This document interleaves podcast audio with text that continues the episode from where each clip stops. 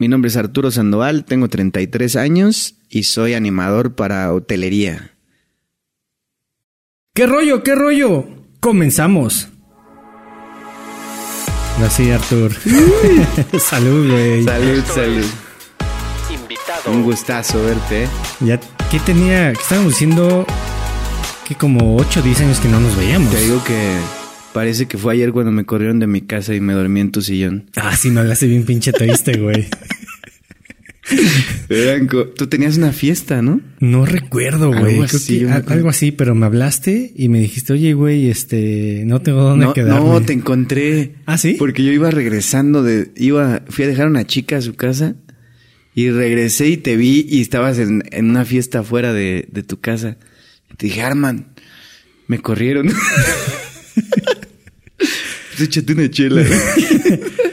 ah, sí, cierto, güey. Ya me mm. acordé que y que al día siguiente ya te fuiste. ¿Pero qué? ¿Por qué tus papás se enojaron o qué pedo? Sí, porque siempre yo echaba fiesta con el Robert y salíamos y no había problema, ¿no? Pero el, cuando... el Robert es un amigo tuyo. Un amigo ah, mío que es de toda la vida, ¿no? Sí, sí, creo que sí lo conoces. De toda la vida, ¿no? Y él vivía justo al lado de mi casa. Cuando tomábamos al lado de la casa, mi mamá se volvía loca. Entonces era de que ya regrésate. Y ese día era su graduación, estábamos tomando y nunca me regresé, entonces me sacaron todas mis maletas. No mames, o sea, llegaste y estaba todo afuera. Sí. Bueno, pero no era la primera vez, o sea, siempre hay un, hay, o sea, sí, ahí había un, llega, tocas fondo, güey. Sí, sí, sí, sí, sí, Pues es que, o sea, yo creo que la, la mamá mexa es así, ¿no? Sí, no es si tienes que obedecer o el chanclazo, ya sabes. Fíjate que, bueno, tocando ese tema de, de las mamás, eh, por ejemplo, yo, yo he ido a Europa, eh, a otros países, y siento que la mujer no es tan aprensiva. O sea, creo que es parte de... De la cultura mexicana. que la mujer sea aprensiva, güey. O sea, por ejemplo, yo, ahora que estuve allá en Malta, en Europa, los niños le hablan a su mamá, o sea, los ingleses, los malteses, los italianos, le hablan a su mamá que si tú le hablas así a tu mamá aquí en México, nah, o sea, ni te tienen que decir antes con la mirada. Sí. Y ya te, tú ya sabes que ya la cagaste. o sea, hablaban y qué les decían, o sea, estoy aquí. O, sea, así de que la mamá le decía, ay, tranquilo, cállate tú, mamá. Y yo así. yo le decía eso a mi mamá y no, no, no, me volteaba la cara. Oye, eh, traes un tema bastante interesante. Fíjate que cuando supe que ibas a venir a México, vi en tu face que decía, eh, ya llegué perros, algo así, ¿no? sí, sí, sí. Y yo dije, güey, estaría chido platicar con, con Arthur. Porque yo creo que muchas personas desconocen el mundo de ser animador y luego de hoteles, sí, Sí, sí, O sea, creemos como que, pues, ah, o sea, a veces damos por hecho las cosas sin saber el, trasfondo que hay de, esas cosas. Como que sin idea de cómo es, ¿no? Sí. La verdad que es un trabajo muy bonito. Es, para empezar, conoces personas de todo el mundo y conoces otras culturas, ¿no? O sea, es, te abre tu, es como viajar a través de la gente, ¿sabes? De cosas que son normales para ti que para ellos son totalmente extrañas, ¿no? O sea, ahorita no se me vienen a la cabeza, pero conoces mucha gente, tú eres como un rockstar en el hotel, ¿sabes? Eres como una persona famosa porque vas caminando por el hotel, te piden fotos, te, o sea, es como, como cuando tú vas de vacaciones y ves que alguien está haciendo todo para que tú te diviertas, obviamente eres la sensación del hotel, tanto con las mujeres, yo trabajé mucho tiempo solo para adultos, ¿no? O sea, en hoteles que son solo para adultos, entonces un poquito más loco todavía, ¿no? Lo que hacemos nosotros es que tú te diviertas en tus vacaciones, ¿no? Es yo yo hago fiestas, pero tienes que a lo mejor tú lo ves así como, ah, está fácil, ¿cómo no va a ser una fiesta, no? No, pero te tienes que parar con un micrófono enfrente de 300 personas, a empezar a hablar y divertir a toda la banda, ¿no? O sea, ¿sabes qué? Yo creo que, o sea, ahorita que estaba haciendo como la, mi pequeña investigación, justamente, o sea, yo llegué a la conclusión de que ser eh, animador es una gran responsabilidad porque tienes que dar ese buen sabor de boca a los huéspedes. Sí, ¿no? ¿Estás de acuerdo? O sea, puede ser que, ah, estuvo bien culera la actividad.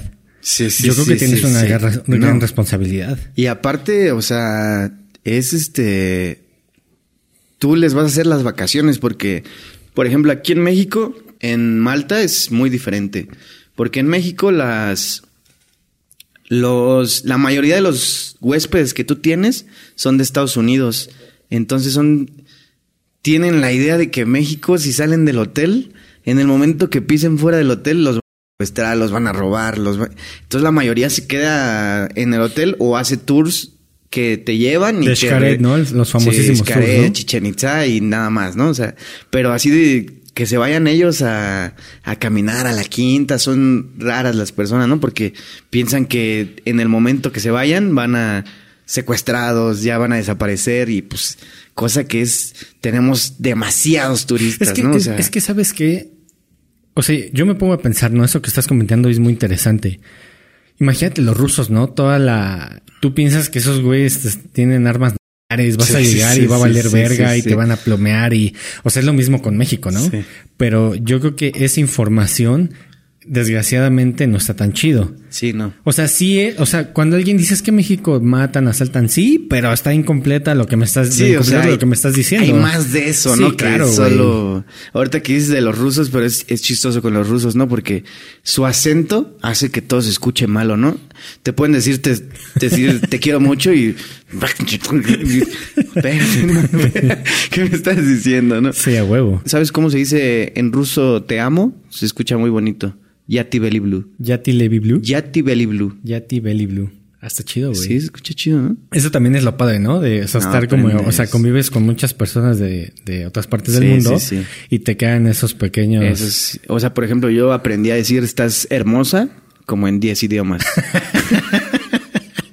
Para ver cuál pega. No, pero aparte imagínate, tú conoces una chica y te dice, no sé, soy de Polonia. Ah, yo sé decir algo en polaco. Y les dices, estás hermosa. Y ya, ¡ay! ¿Cómo aprendiste? Ah, es que te vi, yo tenía que aprender. ¿no? Oye, ¿y cómo, cómo inicias en el mundo de la animación? O sea, ¿qué, este, cómo llegas a esa, es- pues a ese es puesto, güey? Mira, yo estudié comunicación para empezar, ¿no? Ajá. Nada que ver. O sea, sí tiene algo que ver, ¿no? Porque, pues, bueno, tienes- es comunicar, güey. O sea, al, Sí, sí, al- sí, sí, al- sí. al fin de cuentas, Es mira, esto, esto lo que estamos haciendo es eh, comunicación, Comuni- sí. lo que estudiamos, Sí, ¿no? sí, sí. Pero realmente eh, lo que tú haces es comunicar, porque tienes que lle- llegar el mensaje de la actividad, güey. Sí, Eso está ¿no? muy cabrón. Y aparte en un idioma que no es el tuyo, ¿no? Sí. O sea, por ejemplo, yo al principio me costaba mucho trabajo los modismos, ¿no? O sea, de que te dicen cosas y tú así de, ah, o te dicen chistes y tú así como de, y ya después los vas entendiendo, ¿no? Pero yo llegué a, a- entonces empecé con comunicación y yo siempre había querido vivir en Cancún. A mí me encanta Cancún, o sea. ¿Ya había sido antes de...? ya, ya, de- ya. Siempre eran como las vacaciones familiares. Mi mamá y mi papá eran hasta que mi hermano un día, un día muy bonito, nos siempre íbamos a Acapulco y de repente nos dijo vamos a ir a Cancún y de ahí nunca cambiamos, ¿no? O sea, Cancún para mí la vida es muy bonita en Cancún.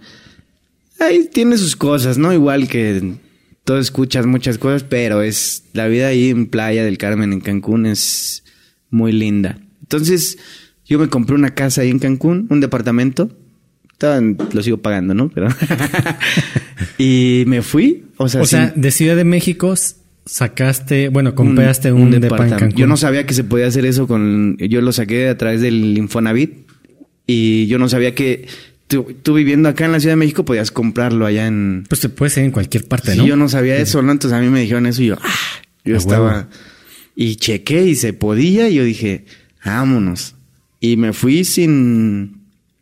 Sin trabajo, sin saber qué iba a hacer, ¿no? O sea, yo, sabía que quería ser animador, pero em- empecé a buscar de eso, no me daban porque no tenía la experiencia. O sea, me pedían experiencia para poder entrar a animación. Entonces, O sea, mira, yo, yo creo que lo chido es que tenías seguro. Por ejemplo, si no, si nunca hubieras conseguido trabajo, pues tenías una casa donde Sí, estar, güey. ahí me quedaba. Porque ese es el, o sea, si, por ejemplo, si tú vas a un, a otro país sí. Y no, no tienes esa, suerte a la mejor de, o esa seguridad de encontrar algo, te tienes que regresar. O sea, fue mi caso de Irlanda. O sea, yo fui, pero porque agarró pandemia. O sea, literalmente todo estaba cerrado, güey. Todo, todo estaba y más cerrado. allá, ¿no? Era sí, sí, sí, O sea, literal había policías en la, en la, en la banqueta, o sea, en la calle, y te decían, ¿a dónde vas? No voy aquí. No, mejor vete a tu Como México, ¿no? Ajá. Entonces, tenías esa seguridad y está chido. Sí, o sea, ¿Crees que, eso haya influido en, tu decisión? Pues ¿O, ¿O aún así lo ibas a hacer? No, yo creo que aún así me hubiera ido porque ya tenía como el plan de irme para allá, pero sí fue, la verdad que fue una gran ayuda a la casa, porque pues yo, el primer año que estuve en Cancún, pues no hice nada. O sea, te...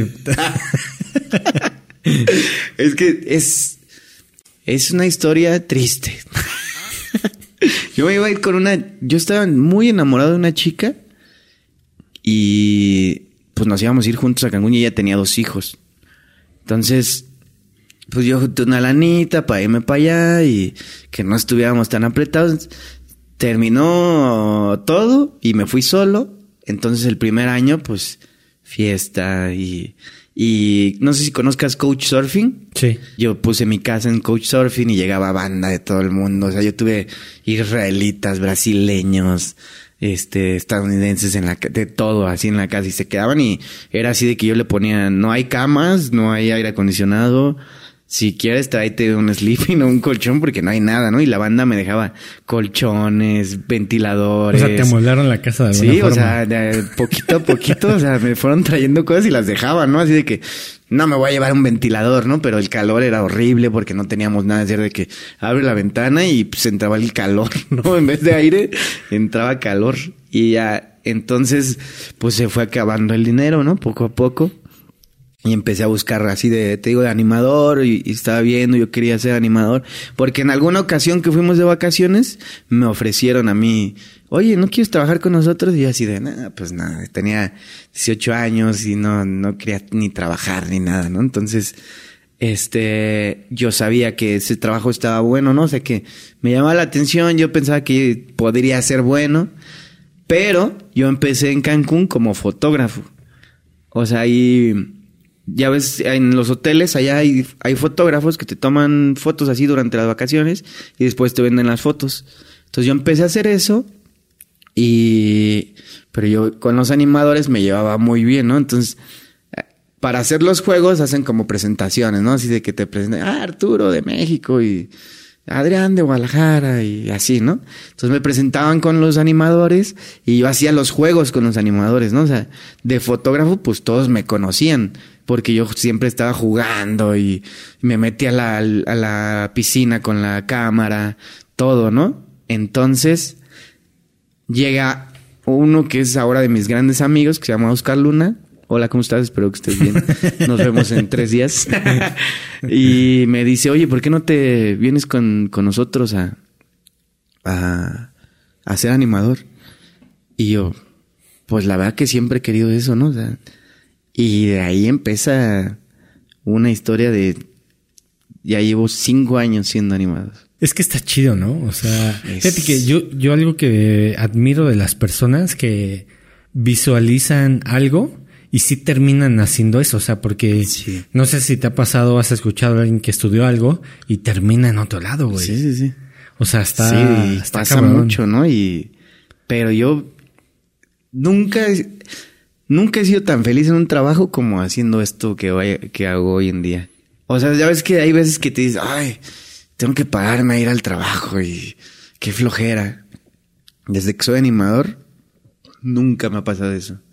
Y sin dormir, porque es un trabajo pesado, ¿no? Porque como conoces a toda la gente todo el día y en la noche, pues te dicen, hey, vamos a salir, que en teoría no se puede, ¿no? O sea, no puede salir con los huéspedes, pero siempre pasa, ¿no? O sea, yo he conocido grandes amigos que ahora son mis amigos, pero que son Estados Unidos. Ahora que fui a Europa, a todos los países que viajé me quedé en casas de amigos que conocí en el hotel, o sea, de huéspedes, pues. Si te arrastra una buena lana, güey. No. Siempre lo de lo más caro cuando vas a, a cualquier parte del mundo es el hospedaje. Sí, sí, sí. Y si conoces a alguien es algo chido, güey. en, en Alemania me quedé nueve días en casa de una amiga. Eh, Pero ella se quedó en mi casa antes, dos semanas en, ahí en Cancún. Y me dejó un refri, una cama. Y ahora tengo televisión gracias a ella. y Sky también. Oye, ¿y cómo, cómo preparas tu día? O sea, ¿cómo, ¿cuál es tu día a día siendo, siendo animador? Primero vamos, si quieres, lo hacemos Sí. por partes. Cancún y luego tu, Sí, sí, tu viaje a Europa. A Malta, sí. Va. En, en tienes un horario, tienes ya establecido los horarios de las actividades. Entonces, llegas a la mañana y tienes una juntita y ah, te toca esto, te toca esto. En la mañana el stretching. En todos los lugares que he estado, siempre llegar al stretching y es como un tipo yoga, pero no puedes decir que es yoga porque no eres instructor de yoga, ¿no? Entonces, stretching. Y luego, pues varía las actividades. Tienes. Ahí aprendí a hacer pulseritas de tel, de. O sea, si me quedo sin trabajo, puedo vender pulseras en Tulum. Entonces. Sí. Se venden bien, ¿no? Sí, no. Yo las vendía en el hotel, imagínate. No 10 mames. dólares, 15 dólares. No mames, Una, una- pulserita que te tardas 10 minutos haciéndola. Solo con hilos. Pero, ¿qué es? O sea, ¿tiene muchos colores o...? Ajá, le puedes poner colores diferentes. Creo que traigo. No, no traigo ningún. ¿Y cuántas llegaste a vender así en un día? Pues es que ahí haces mucho business de todo. O sea, también pintábamos playeras y las vendes, las playeras. O sea, le pones México. Allá me decían sexy papi, imagínate. Entonces, México, sexy papi. Y pero pues, o sea, había veces que es un grupo de nueve amigas y ay, queremos pulsera, pero no queremos hacerla. Ah, pues de a 10 dólares cada pulserita. Ah, pues sí, ahorita venimos por ellas. Y pues vendes nueve pulseras, o sea, ya 90 dólares de, de un jalón. No mames, es una buena lana, güey. No, la propina. O sea, de... Aparte de, de todo tu sueldo, de todo, si, si eh, los estadounidenses son mucho de si les gusta tu trabajo, toma, o sea, una vez me dieron 500 dólares de propina, imagínate, en un solo día. Dije, a Dices, huevo. mi sueldo, o sea, dices, lo que hago en un mes lo, lo hice en un... No, o sea, con las propinas triplicas tu sueldo en... Pero tienes que ser Responsable. no, alegre y a veces la responsabilidad la dejas un poco.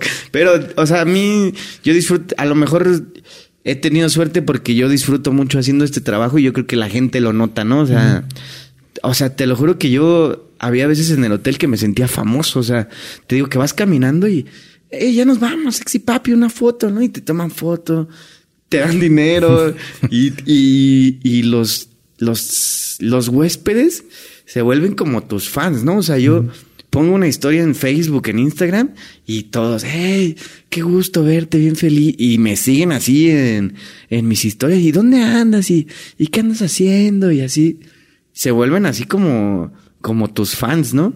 Digo que yo siento que siempre le he dicho a todos mis amigos que yo sería un muy mal famoso porque ya me cancelarían a cada rato, ¿no? Así de... en estos días que te cancelan por Sí, todo. güey, por todo. Oye, y del, del stretching que, o sea, bueno, me imagino que es como la primera actividad del día que calientas, Sí, como para que te vayan. para despertar. también para que te ubiquen a ti, ¿no? Sí, sí, sí. O sea, es que tienes que llegar y saludar a todos los que están en, en- normalmente trabajas en la alberca, en la piscina, ¿no? Entonces tienes que llegar, hola, buenos días, ¿cómo están? Este, yo soy Arturo, te presentas, ¿no? O sea, bueno, yo es lo que hago, ¿no? A lo mejor no lo hacen todos, pero te presentas, de dónde vienes, tenemos esto en el día, voleibol, pintar playeras o eh, la bocha les gusta mucho a, los, a los viejitos. La bocha está chido, güey. Yo he jugado bocha o sea, y está muy interesante, güey. Y aparte yo la hacía más divertida porque normalmente juegas en un pedazo nada más. Digo, para los que no sepan qué es bocha, Ah, es sí. un juego de pelotas. Petanca Son se llama en español, Rojas creo. y le tienes que pegar. ¿Es rojas y azules? Eh, No importa el color, pero es una chiquitita. Blanca. Ajá. Y tienes que aventar para quedar cerca. Es como jugar rayuela, pero con, con pelotas. Ajá, se cuenta que hay, delimitan como una zona Ajá. y el primer equipo avienta la pelota, ya sea que tiene que quedar o muy cercado o incluso hasta le puedes pegar para alejarla sí, sí, más. sí, sí, sí, sí. ¿no? Pero bueno, ahí, ahí googleenlo. Sí.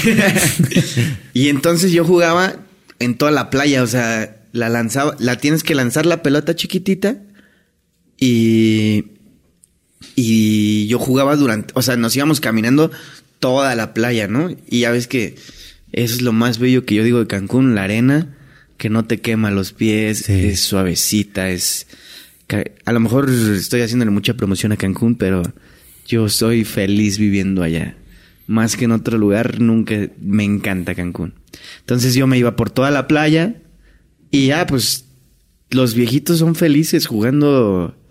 Casi los jóvenes no tanto, pero yo llegué a jugar con grupos de 16 viejitos y que son, o sea, que la avientan y pum, cae así. Bien aguerridos, No, no, Me imagino. ya, ya, ya saben todo, o sea. Y de hecho yo conocí ese juego porque un tío de, de mi pareja de luz es este francés. Ah. Entonces yo conocí ese juego por, por, él. Y dije, a ver cómo se juega. les gusta mucho. Y el tiempo, güey, neta que el tiempo se te va en ching en esa madre. está muy bueno, está muy bueno. Sí sí sí, sí sí Y ya, entonces, después de la bocha, pues te vas al, al voleibol.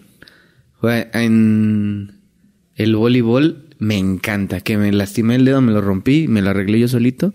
Pero muchas gracias. Si, quieres te, te ah, muchas gracias. O sea, entonces te rompiste el dedo... Ahí en Malta. En Malta. sí. Y ya, entonces el voleibol es, es, es muy divertido porque en Estados Unidos juegan mucho voleibol. Entonces en las universidades llegan, o sea, los, los de 23, 24. Así que yo juego voleibol en la universidad.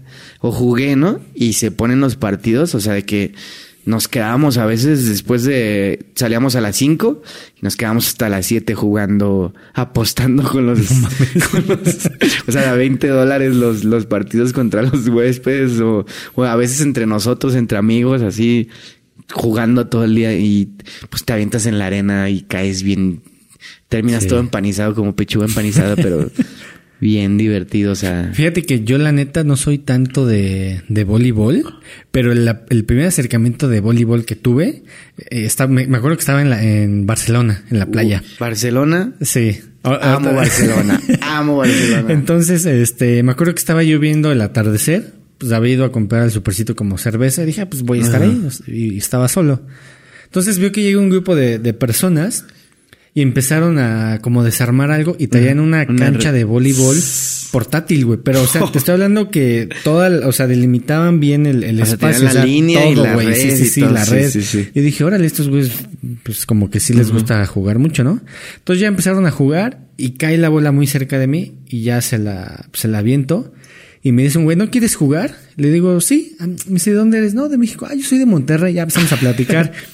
Pero está, está chido, güey, porque creo que el voleibol es un deporte que, que, puede unir personas, güey. Yo, yo no lo quería así, güey. Yo no, lo, yo no lo veía así. No, y, y la, y los huéspedes se obsesionan y así ya llegas y ¿a qué hora es el voleibol? ¿A qué hora eh, ¿Hoy hay voleibol? Y pues todos los días hay voleibol, ¿no? O sea, que uno quiere jugar fútbol, pero pues le vas agarrando mucho amor al voleibol. O sea, yo no jugaba nada y ahora me considero que juego más o menos decente, ¿no? O sea, pero sí, y ya el voleibol todo el día, o sea, era en la mañana y en la tarde jugar horas. O sea, ¿diario jugabas voleibol? Diario jugaba voleibol. Ahora sí que era un, jugador de voleibol profesional porque me pagaban por jugar voleibol, pero no era tan bueno, ¿no? pero está chido porque, fíjate, a, veces tenemos que eh, tomar ciertas circunstancias sí que nos hacen hacer cosas como el voleibol y que dices, güey, esto está increíble, esto está de huevos el voleibol. No, y aparte, ¿sabes qué es lo que les gustaba más? Yo soy muy castroso, yo hablo y hablo y hablo en él.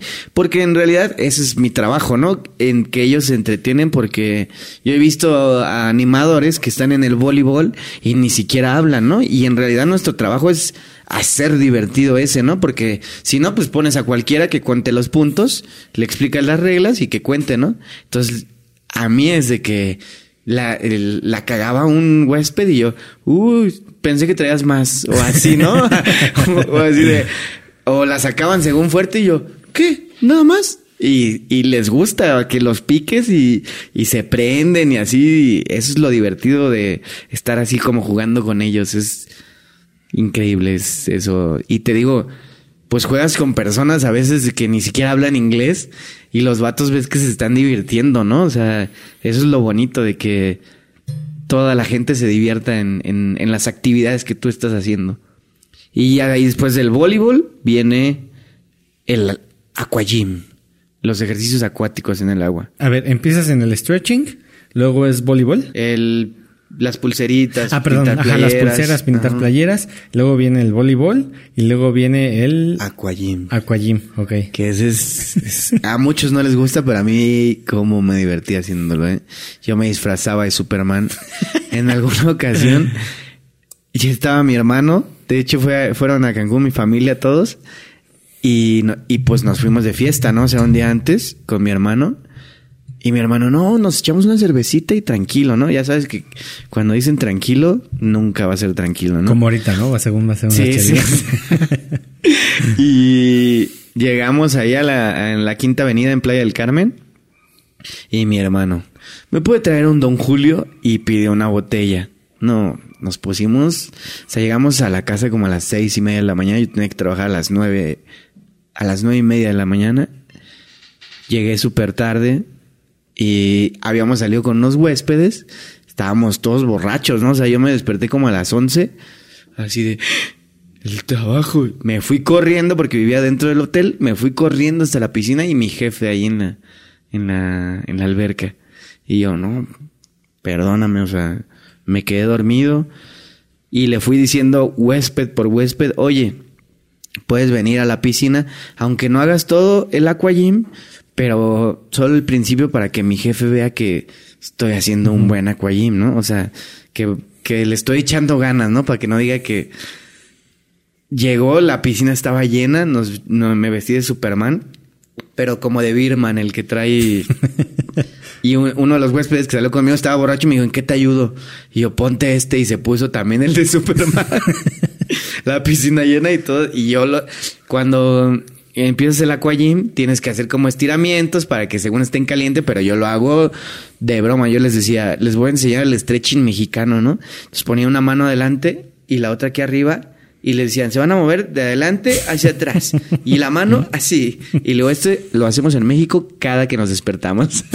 y así cositas, ¿no? O sea, que son chistosas.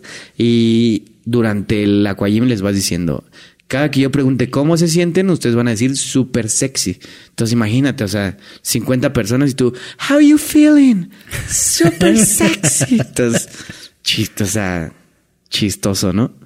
Y ya termina el aquagym, juegas voleibol en la alberca un ratito, aquavoleibol y te vas a comer un ratito, dos horitas, porque es estar todo el día ahí, ¿no? O sea, ahorita ya cambió un poco, ya hay horarios que son ocho horas y ya. O sea, ¿cuántas horas eran antes? Lo mismo, un- a lo mejor nueve, pero quebradas durante el día, o sea, son de nueve a una y tenías este tu break de tres a cinco, tu break y de ocho a diez. O sea, de 8 a 10 de la noche todavía. Ah, Hasta 11 a veces No era mames. así, o sea, de que tenías que eh, presentar el show y pues hasta que acabe el show te vas y, y ya. Y- pero es todo el día, ¿no? Y había veces que, no, a veces los martes decíamos, los martes nos va, porque puedes vender cocobongo, que para los que no sepan, cocobongo es una discoteca muy famosa ahí en Cancún y Playa Es- del está Carmen. muy grande, ¿no? Sí. Nunca, de- he de- ido, pero sé que es. la de Cancún es, icónico. enorme, la de playa es un poquito más chiquita, que a mí me gusta más, porque Cancún es un desastre, o sea, es enorme, para pedir un trago es terrible, pero playa es... Y aparte como conocíamos ya a los de playa, pues te tratan, llegas con los huéspedes y te tratan más chido, te dan un lugar bonito. Ah, o sea, tú ibas con los, con Porque los tú, huéspedes. tú puedes vender cocobongo y te ganas 5 dólares de comisión como animador. Para... No mames. Pero pues está chido porque de repente llegan grupos de 20 personas y tú los agarras y, hey, ¿quieren ir a cocobongo? Y pues te lleva 5 dólares por cada, por cada que vayan a la discoteca. ¿Y cuántas personas metías más o menos? Había veces semanas que no, ni, ni quería yo vender, ni que... Porque imagínate, o sea, yo nunca, cuando empecé a ser animador, yo nunca había ido a Cocobongo. Y fui la primera vez, y mi primera semana fui toda la semana a Cocobongo. Pero, o sea, te estoy diciendo que trabajaba de 9 a 11, salía, vámonos a Cocobongo, y al otro día a trabajar, y la misma rutina. Y en la noche a Cocobongo, y pues tú como animador no pagas nada. Todo es gratis para ti. Está chido, pero llega un punto donde te da el Te agotas, o sea, llega un punto en que dices, necesito unas vacaciones. A Ciudad de México. no, pero vengo aquí y es peor a veces. ¿Y cuál sería, por ejemplo, de todas las actividades que me estás diciendo, cuál sería ese proceso creativo para mejorar la actividad? Porque, o sea, yo entiendo que arman un plan de, de actividades, pero ¿cómo mejoras tú esas, esas Por ejemplo, actividades? ahí es totalmente tuyo. A mí, el que me enseñó, que te digo que es mi gran amigo ahora, Oscar, que va a ser mi jefe otra vez. este, él me enseñó, o sea, él me, me enseñó como el proceso de la actividad y me dijo, no lo hagas como yo lo hago, porque va a ser una copia, ¿no? Tú le tienes que impregnar como tu esencia. O sea, ellos te dicen, vas a empezar así, así, así. Y, ¿sabes? Yo, lo que hacía mucho es ver stand-up, pero en inglés. Porque normalmente habla, eh, todas las actividades son en inglés, casi. Mexicanos es extraño que en Semana Santa a lo mejor lleguen. O a veces vienen de Yucatán, pero normalmente todo es en inglés. Hay veces que preguntas, ¿hay algún mexicano? Como si no estuvieras en México, cabrón. y entonces yo veía mucho stand-up. ah, veía uno que se llama Trevor Noah. Él tiene muchos chistes así como de acentos, de diferentes nacionalidades. Entonces, por ejemplo, había un chiste que él decía que yo lo ocu- ocupaba mucho cuando presentaba para los juegos, porque tienes que jalar gente para los juegos y los presentas, ¿no? Así, ¿cómo te llamas y de dónde eres? Ah, Brian de Chicago, ¿no? Y pues normalmente cuando llegan están blanquísimos, cabrón. Y tú, pues estás bien moreno, ¿no? De que todo el día estás en el sol. Y, ah, y les dices así de, eh, es tu primer día, ¿va? Y ya te dicen, sí. Ah, sí, porque parece que has estado jugando escondidillas con el sol toda tu vida. Pero no te preocupes, el sol es gratis en México, ¿no? Y pues todo se ríe, ¿no? O sea, eh, yo creo que esa es la parte más difícil cuando empiezas a agarrar el micrófono.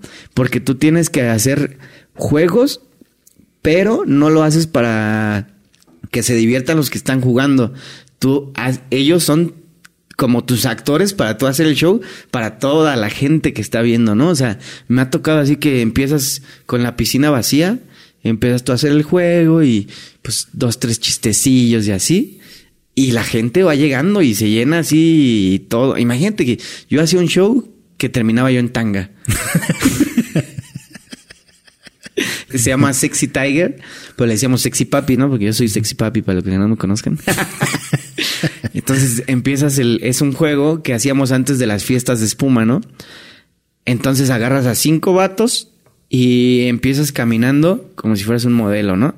Y pues le tienes que echar así tu, tu así como sexy, ¿no? Y como podrán ver, yo no soy muy atlético, pero yo soy el más sexy del mundo cuando estoy haciendo ese juego.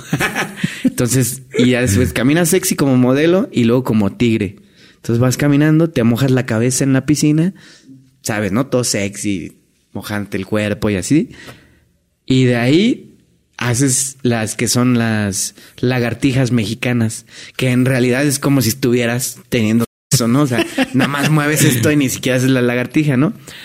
Te tomas un shot de tequila y te bañas sexy, ¿no? O sea, te echan una cubeta de agua y le tienes que hacer así, como que.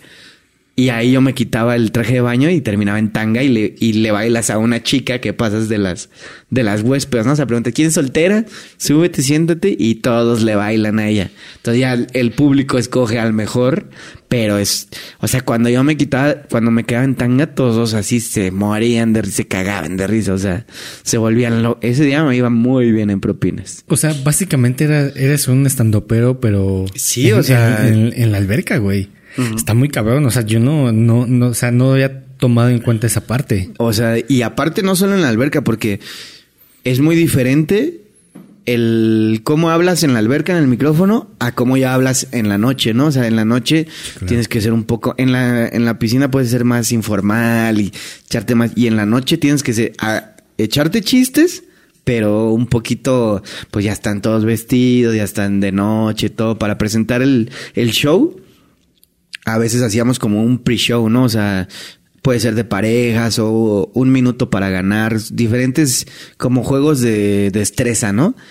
Y pues subes a la gente y tienes que encontrar de dónde sacar bromas, ¿no? O sea, y yo les decía, cuando tienen mucho pelo en el pecho, yo decía, ay, qué bonito suéter, ¿no? Es de cashmere. Y pues todos así, son chistecitos que, que te vas aprendiendo, que sabes que te van a funcionar así en cualquier momento. Oye, ¿y, y tu evolución de, del micrófono, o sea, te o sea, cuando te dijeron los que eran animadores y tú le, le caíste, ¿cómo empezaste? O sea, ¿cómo fue ese, cómo fue ese primer pues día, te, güey? te enseñan, o sea, eh, tienen que, para ser bueno o ser mejor, lo, lo esencial es que tienes que saber lo que vas a decir.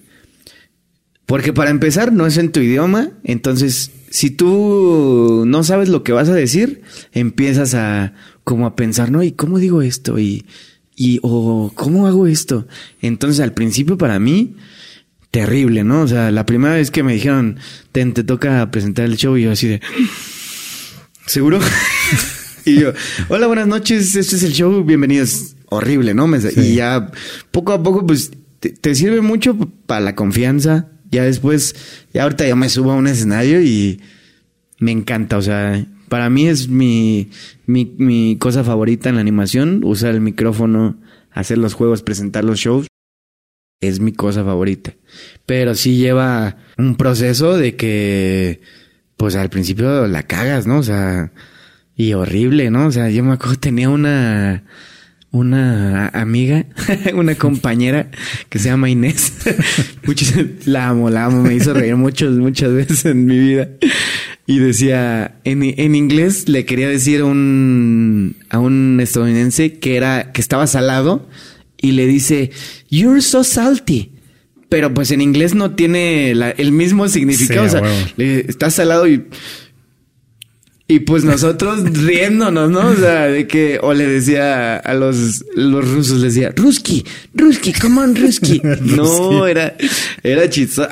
Y al principio, pues, te cuesta mucho trabajo porque todos te están viendo, ¿no? O sea, tú eres el centro de atención de 100, 300 personas. Depende, ¿no? El, del- de los hoteles que, que trabajes, pero... O sea, son muchas personas viéndote y pues te ponen nervioso, ¿no? Pero es que es un chingo. O sea, fíjate. eh, ha habido en TikToks, eh, o sea, clips que han llegado al millón. O sea, yo me pongo, o sea, yo me pongo a visualizar. Digo, o sea, un millón de personas vieron tu cara. O sea, un millón de personas vi, o sea, Sí, escucharon sí, sí. lo que dijiste, güey.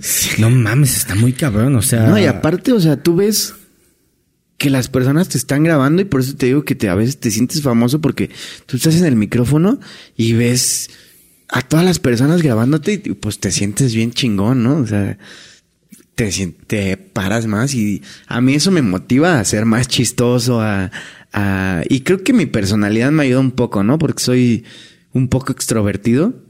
Yo diría un poco, un poco mucho.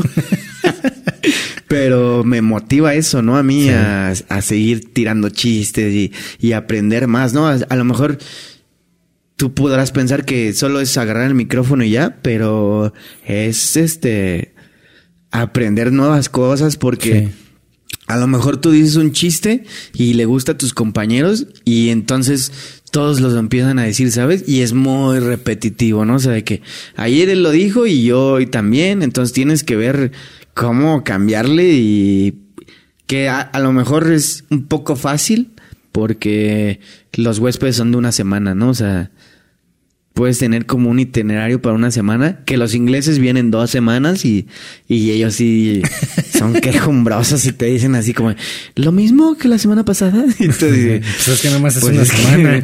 ¿Tú para qué vienes tanto, no? ¿Tú crees que te guste este trabajo o, o lo que haces por la retroalimentación que recibes en tiempo real? O sea, es decir, lo que tú haces, en el momento hay una reacción por parte de- del público. Sí. No sé si tú lo ves así, o sea, Sí, yo lo sí, veo sí. En, en el aspecto, y creo que también es peligroso, o sea, porque Si la- sabes si les gustó o no les no, gustó. y si la cagas, la cagas en tiempo real. Por ejemplo, a mí te hacen quejas muy extrañas, ¿no? O sea, de que, por ejemplo, si está lloviendo, tú eres el culpable, ¿no? O sea, te, ¿a qué va a dejar de llover? Dices, señora, si yo fuera meteorólogo, pues no estaría aquí trabajando. o, o imagínate, una vez me dijeron, en, estaba yo así, yo para hacer el stretching del aquagym, pongo la canción de I believe I can fly y los pongo a volar y así, ¿no? Y llegó una señora muy enojada, inglesa, que te digo, los ingleses se quejan de todo lo que se pueden quejar. Y llega y me dice, ¿sí sabes que esa canción es de alguien que a niñas? Y yo, "Mm, pues no la puse por eso, o sea, o sea, y alguna vez me contaron una anécdota que una señora se quejó mucho que porque el microondas de la habitación no funcionaba. Y pues todo así de, pues no hay microondas en la habitación, ¿no? Era la caja fuerte y quería meter una maruchan No en la caja fuerte. Güey, pero ahí ya hay que estar, güey. pero es que no- ves cosas que... Pero, pero no hay relación, güey. O sea, ¿cómo vas a confundir una caja fuerte con un microondas? Es que hay, o sea, a mí me preguntaban que a qué hora cerraba el mar. Y yo, pues, pues nunca. o sea, o sea, sí cosas que, y esas son de las que me acuerdo ahorita, ¿no? O sea, pero, o sea, se quejan de, de todo, o sea, tanto ahí tienen sus cosas buenas, ahí que te toca escuchar así de, pues yo qué quiere que le diga, señor. O sea, está lloviendo y no puedo parar. Ya le marqué al- a los del clima a ver si puede parar el- la lluvia un ratito para que usted se divierta. Bueno, es que también eh, creo que a veces, fíjate, yo, yo lo veo así, ¿no? Ese tipo de problemas o ese tipo de preguntas yo le llamaría que son personas que no han eh, del primer mundo, por así decirlo, Sí. que sus problemas realmente no son como de una persona que no tiene que comer, güey. Sí, no, totalmente. O sea, ahí te das cuenta el con- contraste que puedes que puedes encontrar. Las personas de Estados Unidos, en ese sentido, son muy ignorantes de que, por ejemplo, en el concepto que tienen a México, ¿no? O sea, piensan que vivimos entre, o sea, que salimos del hotel y vivimos en caballos y que no tenemos carreteras y, por ejemplo, mi, mi novia vino hace poquito aquí a, a la Ciudad de México, ella no conocía y me dice, es que esto no es México, esto es Chicago. Y yo, no, pues es que así es México, ¿no? O sea, ¿qué quieres que te digan? No vivimos entre, entre los aztecas y los mayas todavía, ¿no? O sea, imagínate, un día me preguntaron que si en México teníamos chicle. Y yo, señora, el árbol de chicle está aquí en México, ¿no? O sea, no sé, no sé si se inventó aquí o no, pero de aquí se surgió, ¿no? O sea, aquí tenemos el, el árbol de chicle ahí en Puebla, creo, ¿no? O en no, no sé dónde, pero, o sea, cosas que me pre- un día le dije, me traje mi carro de la Ciudad de México a Cancún. ¿Y por dónde manejaste? ¿Por la selva? Y señora, del aeropuerto manejó aquí en, en una autopista, ¿no? En una carretera, ¿no? O, o no. o estoy confundido. ¿Por? ¿También se vino por la selva? O... no, sí. En otra ocasión me dijo una, estaba platicando yo con una chica, era de, de Nueva York la chica, y me dice, es que yo me aventé de mochilera por todo México. Y yo, ah, no manches, qué chido. Y lo, "Ay, yo también he viajado por México y está bien bonito, ¿no? ¿Dónde has estado? Había estado en Cancún, en Playa del Carmen, en Tulum y en Yucatán. O sea, algo muy, y yo, muy fuiste chiquito. a dos estados. y ella juraba que había conocido todo México. Es que es lo que te digo. A veces eh, nos quedamos con cierta información que vemos en las películas, en las series. Sí, No, totalmente o sea- en las noticias. Que también se me hace un poco absurdo, porque, o sea, yo, o sea, yo, yo en lo personal, si antes de viajar a un país, pues googleas, ¿no? O sea, Mínimo, te o sea, como para así, tener una sí, idea de, sí. de a dónde vas a estar. Ves qué, qué hay ahí, qué, qué puedes hacer, qué no puedes hacer, ¿no? O, sea, o por ejemplo, eh, eh, ahora que fue el mundial allá en Qatar, pues yo si hubiera ido, te informas qué puedes hacer y qué no puedes hacer allá, porque si no, te pueden hasta matar por... Creo que no puedes ni, ni besarte en la calle o así. Sí, o sea, ¿no? son reglas muy, muy, muy que estrictas. para ellos son así y es la normalidad, ¿no? Y para nosotros es súper extraño, ¿no? Pero sí, la verdad que muy desinformados están, o sea, tienen la idea de México muy errónea los... Oye, y hablando, o sea, de, de ese tema, los meseros, lo- los que atienden los- el, el- el hotel, ¿Cómo ven a los mexicanos? O sea, ¿somos bien recibidos en ese tipo de hoteles? Pero o, en- o- o es de, no, es que es mexicano y no me va a dejar tanta, O sea, tanta propina. Yo creo que esa es la, ¿Cómo está la onda? No es que no es que seamos mal vistos, pero los los los de Estados Unidos te dejan propina por todo.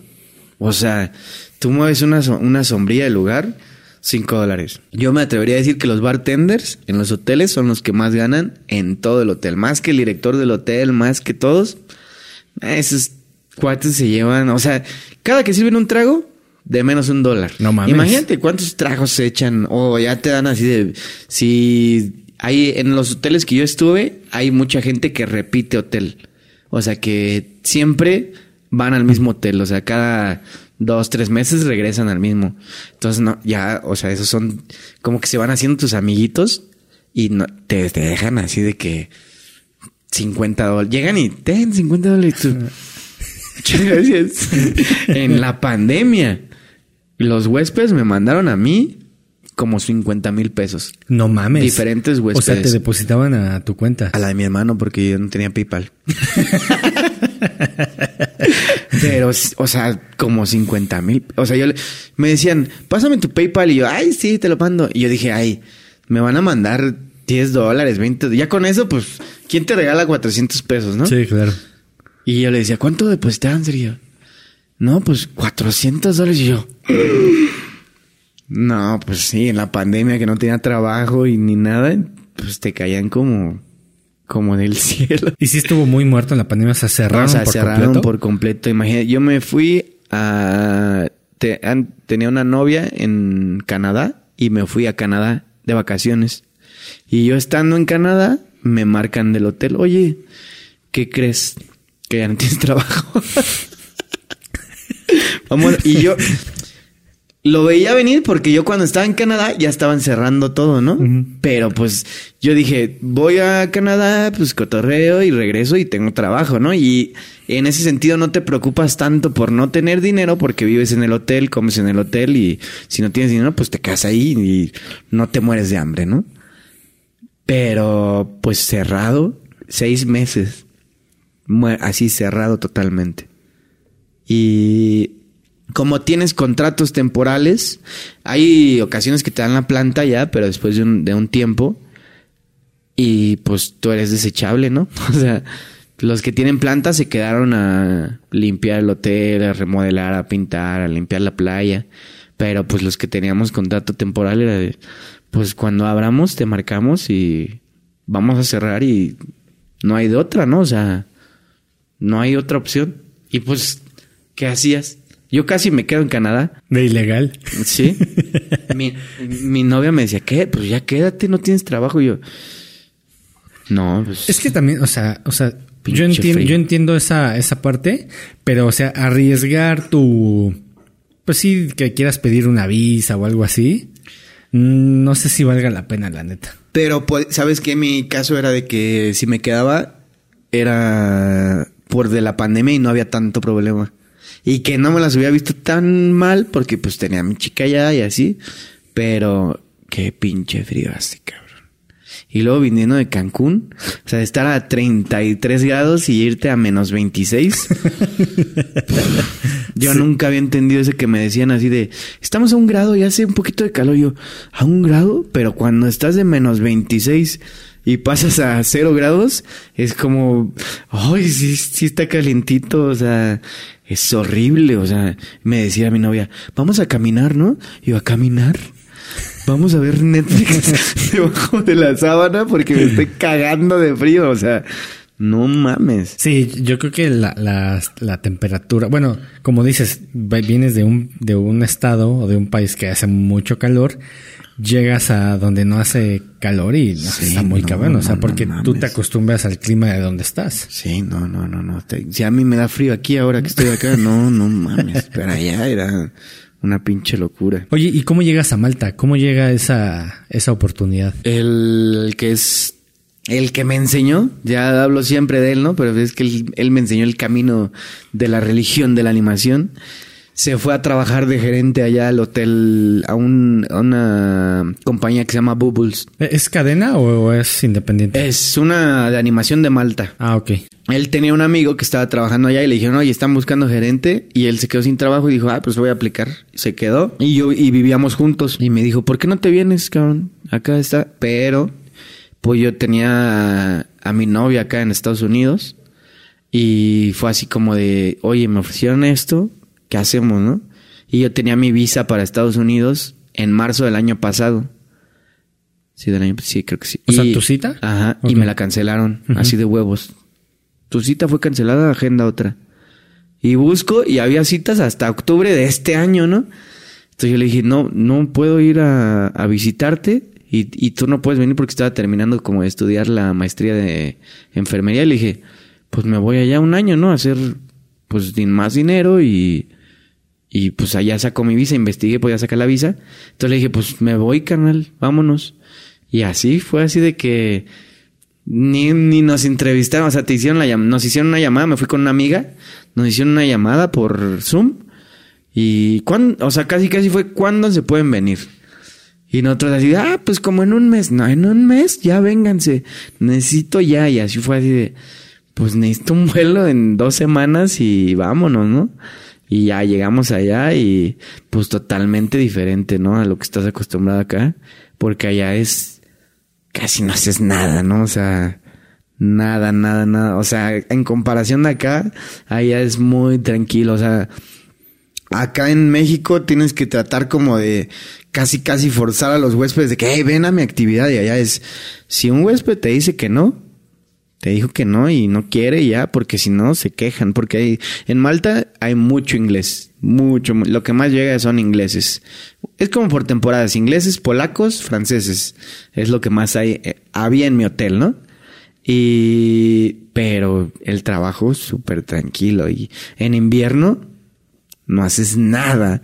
O sea, en invierno juegas ajedrez con el que se deje porque, porque no haces nada. O sea, la piscina está cerrada porque hace mucho frío.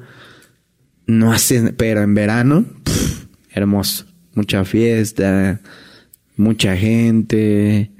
Pero en cuestión de actividades, te toca una actividad, dos actividades al día. Y en México, pues te tocan tres, cuatro. Y allá es súper relajado. Pero, te digo, los ingleses son más... Para que hagan cosas como los de Estados Unidos es muy difícil. O sea, los vas conociendo poco a poco, Son ¿no? como más serios, ¿no? Sí, y aparte, al principio me costaba mucho entender el, el acento inglés. Porque hay el acento escocés, cabrón. No mames. Parece está- que guau, guau, guau, guau, guau. Y yo, ¿Qué chingados estás tratando de decir? Fíjate, dice un amigo, o sea, un conocido, porque allá en, en Malta la, la marihuana es legal, ¿no? Entonces nos íbamos a... Van, casi todo el mundo va a fumar, ¿no? Allá, o sea, todos quieren fumar.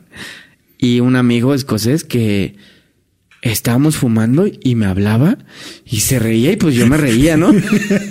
y, y así me decía, es que me caes muy bien y yo, tú a mí también, pero no te entiendes. Sí, fíjate que de los primeros días que estaba en Irlanda, estaba con un amigo en un, en un, Mm. en un pub. Entonces estábamos platicando ese, ese güey y yo, pero yo, yo percibí que había mucho irlandés o el 99.99 eran irlandeses. Entonces estábamos en la mesa y se acerca un güey y ya nos saluda, lo saludamos y le digo, ¿de dónde eres? No, pues de Escocia. Ah, ok. Y de ahí nada más escuché, porque O sea, está cabrón, ¿no? sí, sí puedes saber inglés, pero hay acentos Muy que, que dices, es que no, güey, no, no le entiendo. Sí, no, no, no. Y, y, y también en Inglaterra hay zonas muy marcadas. Es, co- de- es como el español, o sea, tú te vas, Sí. por ejemplo, a lo mejor, incluso hasta Tepito, que tiene su jerga, su, su eh, lenguaje que Sí, ellos sí, hablan, a lo mejor, aunque tú seas de Ciudad de México y te dicen cosas, a lo mejor no vas a entender, güey. Sí, sí, sí, sí, sí. Sí, no, había, eh, por ejemplo, yo vivía con colombianos, con brasileños y que los brasileños es similar, ¿no? Es como muy similar, pero con diferente acento, ¿no? Y yo le decía a una amiga, deja, que era mexicana, deja de molestarme. Y el brasileño se me queda viendo, ¿te está molestando? y yo, pues sí, ¿no estás viendo? Y me decía, es que molestar en Brasil es que te está y yo, ah, no, no, no, no, no, no es esa molestia. Oye, ¿y, cuáles serían tu shock cultural de Cancún a, a Malta? O sea, cuando llegas, ¿qué te pareció? Como pues es que es todo muy difícil, todo muy diferente. O sea, es, es es similar. fíjate que los malteses son muy similares a los mexicanos. Son escandalosos, les vale más de todo. Estás formado y si llegan y se meten. Manejan horrible, horrible. No saben las reglas para manejar. Y aparte, manejas del lado derecho. Ah, como en Inglaterra, Australia. Sí, porque es una colonia inglesa Malta. Entonces, está, pero es muy seguro. O sea, policías, yo vi 10 policías en todo el tiempo que estuve allá no hay inseguridad de nada. Eso es de lo que más podrías extrañar cuando viajas a un país que la seguridad es está es un hecho que vas a tener esa, esa seguridad. Sí, sí, sí, sí, o sea, y puedes dejar tu celular. Se me olvidó varias veces así en que estábamos en la playa y yo, ah, mi celular me regresó y ahí estaba mi teléfono. O había personas que, oye, ¿de quién es? Y yo, ah, es mío. Y, y te lo regresan y dices, si estuviera en México y nunca más hubiera visto mi celular, ¿no? y por ejemplo, a pesar de que la marihuana es legal, que podrías decir, yo creo que eso es lo que eh, aún en México está como muy visto antiguamente, ¿no? O sea, así que si fumas, ay, ese vago, delincuente. Y allá yo fumé con viejitos de 70 años y los vatos trabajan y y yo, yo me considero a mí un no funcional, ¿no? Que puedo fumar, trabajar y, y que a lo mejor mi trabajo se da, ¿no? De, de que puedes echarte unos toques, ¿no? Pero allá es, todo el mundo fuma. Todo el mundo fuma en todos lados y normal. Yo creo que eso fue así de que un, un poco el shock de que veías y pasaba una patrulla y, y tú hasta te guardabas, ¿no? Y se te queda viendo así de, ¿qué? Y yo, pues pasó la Pues aquí es legal. o sea, tú no sabías cuando, cuando llegaste. Pues yo sabía porque ya, ya, me había dicho mi amigo, eh, aquí es legal, pero no. Se supone que no puedes fumar en todos lados, pero puedes fumar en todos lados. Es que una vez que está como legalizado, aunque no se pueda, está muy cabrón controlar a toda una población. Sí, no. Y. ¿Qué otra cosa me impresionó de Malta? O sea, pues la, ¿cómo es lo que decía yo con mi amigo? Que luego fumábamos así fuera de los lugares y decíamos, ¿y si viene la policía?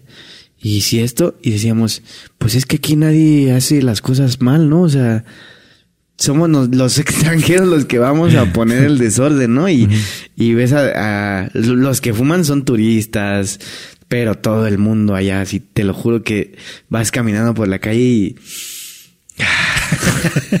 Oye, ¿y el tema de la comida? ¿Qué tal?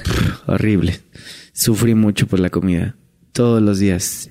Había días, ya sabía que el miércoles era mi día favorito en el hotel porque había pollo empanizado. Pero cocinan mucho sin sal, sin pimienta. O sea, como que no le ponen condimento. Dejando afuera que a mí me gusta mucho comer picante. O sea, la comida no sabía nada mucho curry. A mí no me gusta el curry. Como que tiene algo que. no sé. Mucho, mucho curry. Yo vivía a base de kebabs. Y pues cocinábamos en casa, ¿no? Así entre los amigos y. Era de comprar algo para cocinar porque la comida. no, no, no. había un restaurante mexicano. Bueno, había varios, ¿no? Pero el único que era decente cuatro tacos te costaban 25 euros, ¿no? No mames. O sea, imagínate pagar 500 pesos por cuatro tacos chiquitos. Y quién sabe cómo estén. Estaban decentes, ¿no? O sea, decentes, pero no tan decentes para pagar 25 euros por cuatro pinches tacos, ¿no? O sea, y era el único lugar que vendían micheladas y la michelada te costaba 10, 10 euros. Bueno, no está tan manchado. Pero una de, de botella, o sea, no, no un litro. y fíjate que allá hay mucha sol, cabrón. Y todos me decían, mira, sol mexicano. Y yo, me caga esa cerveza. Fíjate que es algo raro porque al, al extranjero le encanta la sol, le mama la sol. Bueno, y- pues, por ejemplo, yo es como las cervezas de Estados Unidos, saben horribles. Allá la cerveza, no, hasta en Alemania, uff. Sí, o en Chulada. Bélgica, güey. No fui a Bélgica, pero chulada en Alemania. Qué borracheras me puse allá. Delicioso. Hablando de, de comida, igual eh, en Madrid, ya era ya de los últimos días que, en que estaba, y yo ya quería comida, güey. Es que ya necesito un pinche taco, güey. O sea, y se me ocurrió, dije, seguramente debe de haber algún taco. O sea, siempre en cualquier parte del mundo Sí. vas a encontrar este comida mexicana, siempre. Y encontré una taquería que decía tacos de euro, de pastor. Yo dije, a huevo. Entonces llego a, porque haz de cuenta que la dinámica era, pagabas primero y luego ya, este, pues le dabas el ticket al, al, al mesero. Entonces le digo, ¿me das 10? Y se me quedó viendo. Me dice, ¿cómo? ¿10? Sí, 10. me dice, pero son muchos, ¿no? Le digo, no, pues es que allá en México me como, no sé, unos 15, unos 16. Bueno. Y estaban buenos, güey. O sea, Sí, no ¿pero estaban... eran grandes o...? Pues sí, tortilla chiquita, pero no estaban mal. Dije, ah, Ah, por fin, sí. sí, güey. A cada país que yo salía de Malta, iba a un restaurante mexicano. A todos. Yo iba a buscar... me han criticado por eso. y Yo digo, güey, eso está de huevos. No, y aparte, o sea, te- o sea, que yo extrañaba, cabrón, o sea, el picante. Me llevé de aquí como cinco Valentinas, pero pues se te acaba, o sea, a los dos meses ya valía mal. El chipotle, cabrón. Nunca había valorado tanto el ir a la tienda y comprar una latita de chipotles y regresar. ¿Sabes con qué sobrevivía ya? Con un picante que se llama jariza, que es de Túnez, de África. Eso era con lo que estaba no tan picante y no tan sabroso como el chipotle, pero era algo similar. Entonces, a- a- con eso era en los kebabs vendían jariza y era así de, ponme tres kilos de jariza y jalapeño. vendían mucho jalapeño, ¿no? Era el, como el único picante que veía el jalapeño. Y me decía, ¿más? Y yo, sí, ponle jalapeño, por favor. ¿Cómo? Esta pica, ¿eh? Yo, sí, sí, sí. Te picaba como si te comías un chamoy, ¿no? O sea... Pero sí, en, en- yo creo que en Barcelona fue el, no, en Alemania fue el mejor restaurante que fui allá en... ¿Mexicano? Conocí, fui a Alemania porque tuve que renovar mi pasaporte. Allá en... En, porque ya se iba a vencer, entonces tuve que ir allá y fue toda una pinche aventura porque no fui sin cita. Para los que nos están escuchando viendo, ¿cómo es el proceso, güey? Porque puede pasar, ¿no? O sea, Es que, que- Es que mira, fíjate. Yo soy muy cuidadoso en el tema de pasaporte, de visa, decir yo, yo, yo, Sí, yo. sí. O sea, antes de viajar, güey, pues ves el punto pasaporte y dices, ah, pues me quedan Sí, dos años. ¿no? Pero, hay yo- gente, yo no güey, vi eso, sí. hay gente, güey, que dice, ah, tengo pasaporte, lo cierras y vámonos, güey. Sí. ¿Cómo, cómo es ese proceso? Pues es que yo así fue, yo fue así de vámonos a Malta, tengo, me quedan seis meses, vámonos. O sea, viajé en junio y se me vencía en febrero. Entonces me voy y ya se estaba venciendo y ya dije, aparte que lo dejé hasta el pinche último, ¿no? O sea, no fue de que me fui con tiempo, ¿no? O sea, fui a Alemania un 22 de enero y mi pasaporte se vencía el 5 de febrero. Ahí la cagó el de migración, No, ¿no? es que como tengo, tenía la residencia de Malta, Ah, ok, ok. o sea, yo en todos los países que viajé de Europa pasé como si estuviera en mi casa. O sea, en el único que me la que me preguntaron a qué venía fue en Londres. Pero nada más, de ahí en fuera era de que aparte yo era inteligente, ¿no? O sea, porque yo iba bien nervioso, cabrón, o sea, porque había visto que necesitaba seis meses para poder Pasar. Ajá, o sea, si no tenían seis meses de vigencia, te la pelabas, ¿no? Yo dije, o sea, cabrón, si voy y me dicen que no, ¿qué chingados voy a hacer? No, a lo mejor había alguna solución, ¿no? Pero yo no sabía, ¿no? Entonces, eh, mi amiga con la que me quedé en Alemania, yo le marqué y le dije, oye, este, ¿puedes preguntar en la embajada qué necesito para, para poder renovar mi pasaporte, ¿no? Y ya me dijeron, me dijo mi amiga, no, pues me dijo que, que te vengas, ¿no? Y pero yo aún así investigué y tenías que hacer una cita y que la chingada. Entonces yo la intento hacer por internet y no me dejaba el sitio, ¿no? O sea, me decían, citas hasta febrero ya. Y ya tenía mi vuelo, ¿no? Porque dije, no mames, no me puedo ir en febrero porque ya no tengo puto pasaporte. Entonces llego a la pinche embajada y mi amiga marcó como 70 veces, ¿no? Porque yo le decía, oye, pero pregúntale porque yo no tengo cita y solo voy a ir ocho días y qué pedo, ¿no? Entonces llego a la embajada y me dice la embajadora, bueno, la chica que estaba en la recepción, eh, ¿su cita? Y yo, no tengo cita. como buen mexicano. y ya me dice, ¿y qué? ¿Y cómo? Y yo, es que mira, te voy a explicar. Yo intenté hacer la cita por tele, por internet, y solo hay citas hasta febrero, ¿no? Y yo, y mi pasaporte se vence en febrero, entonces yo no puedo viajar en febrero. Y me dice, es que es un nuevo sistema y que no sé qué yo. ¿Y, y qué hago?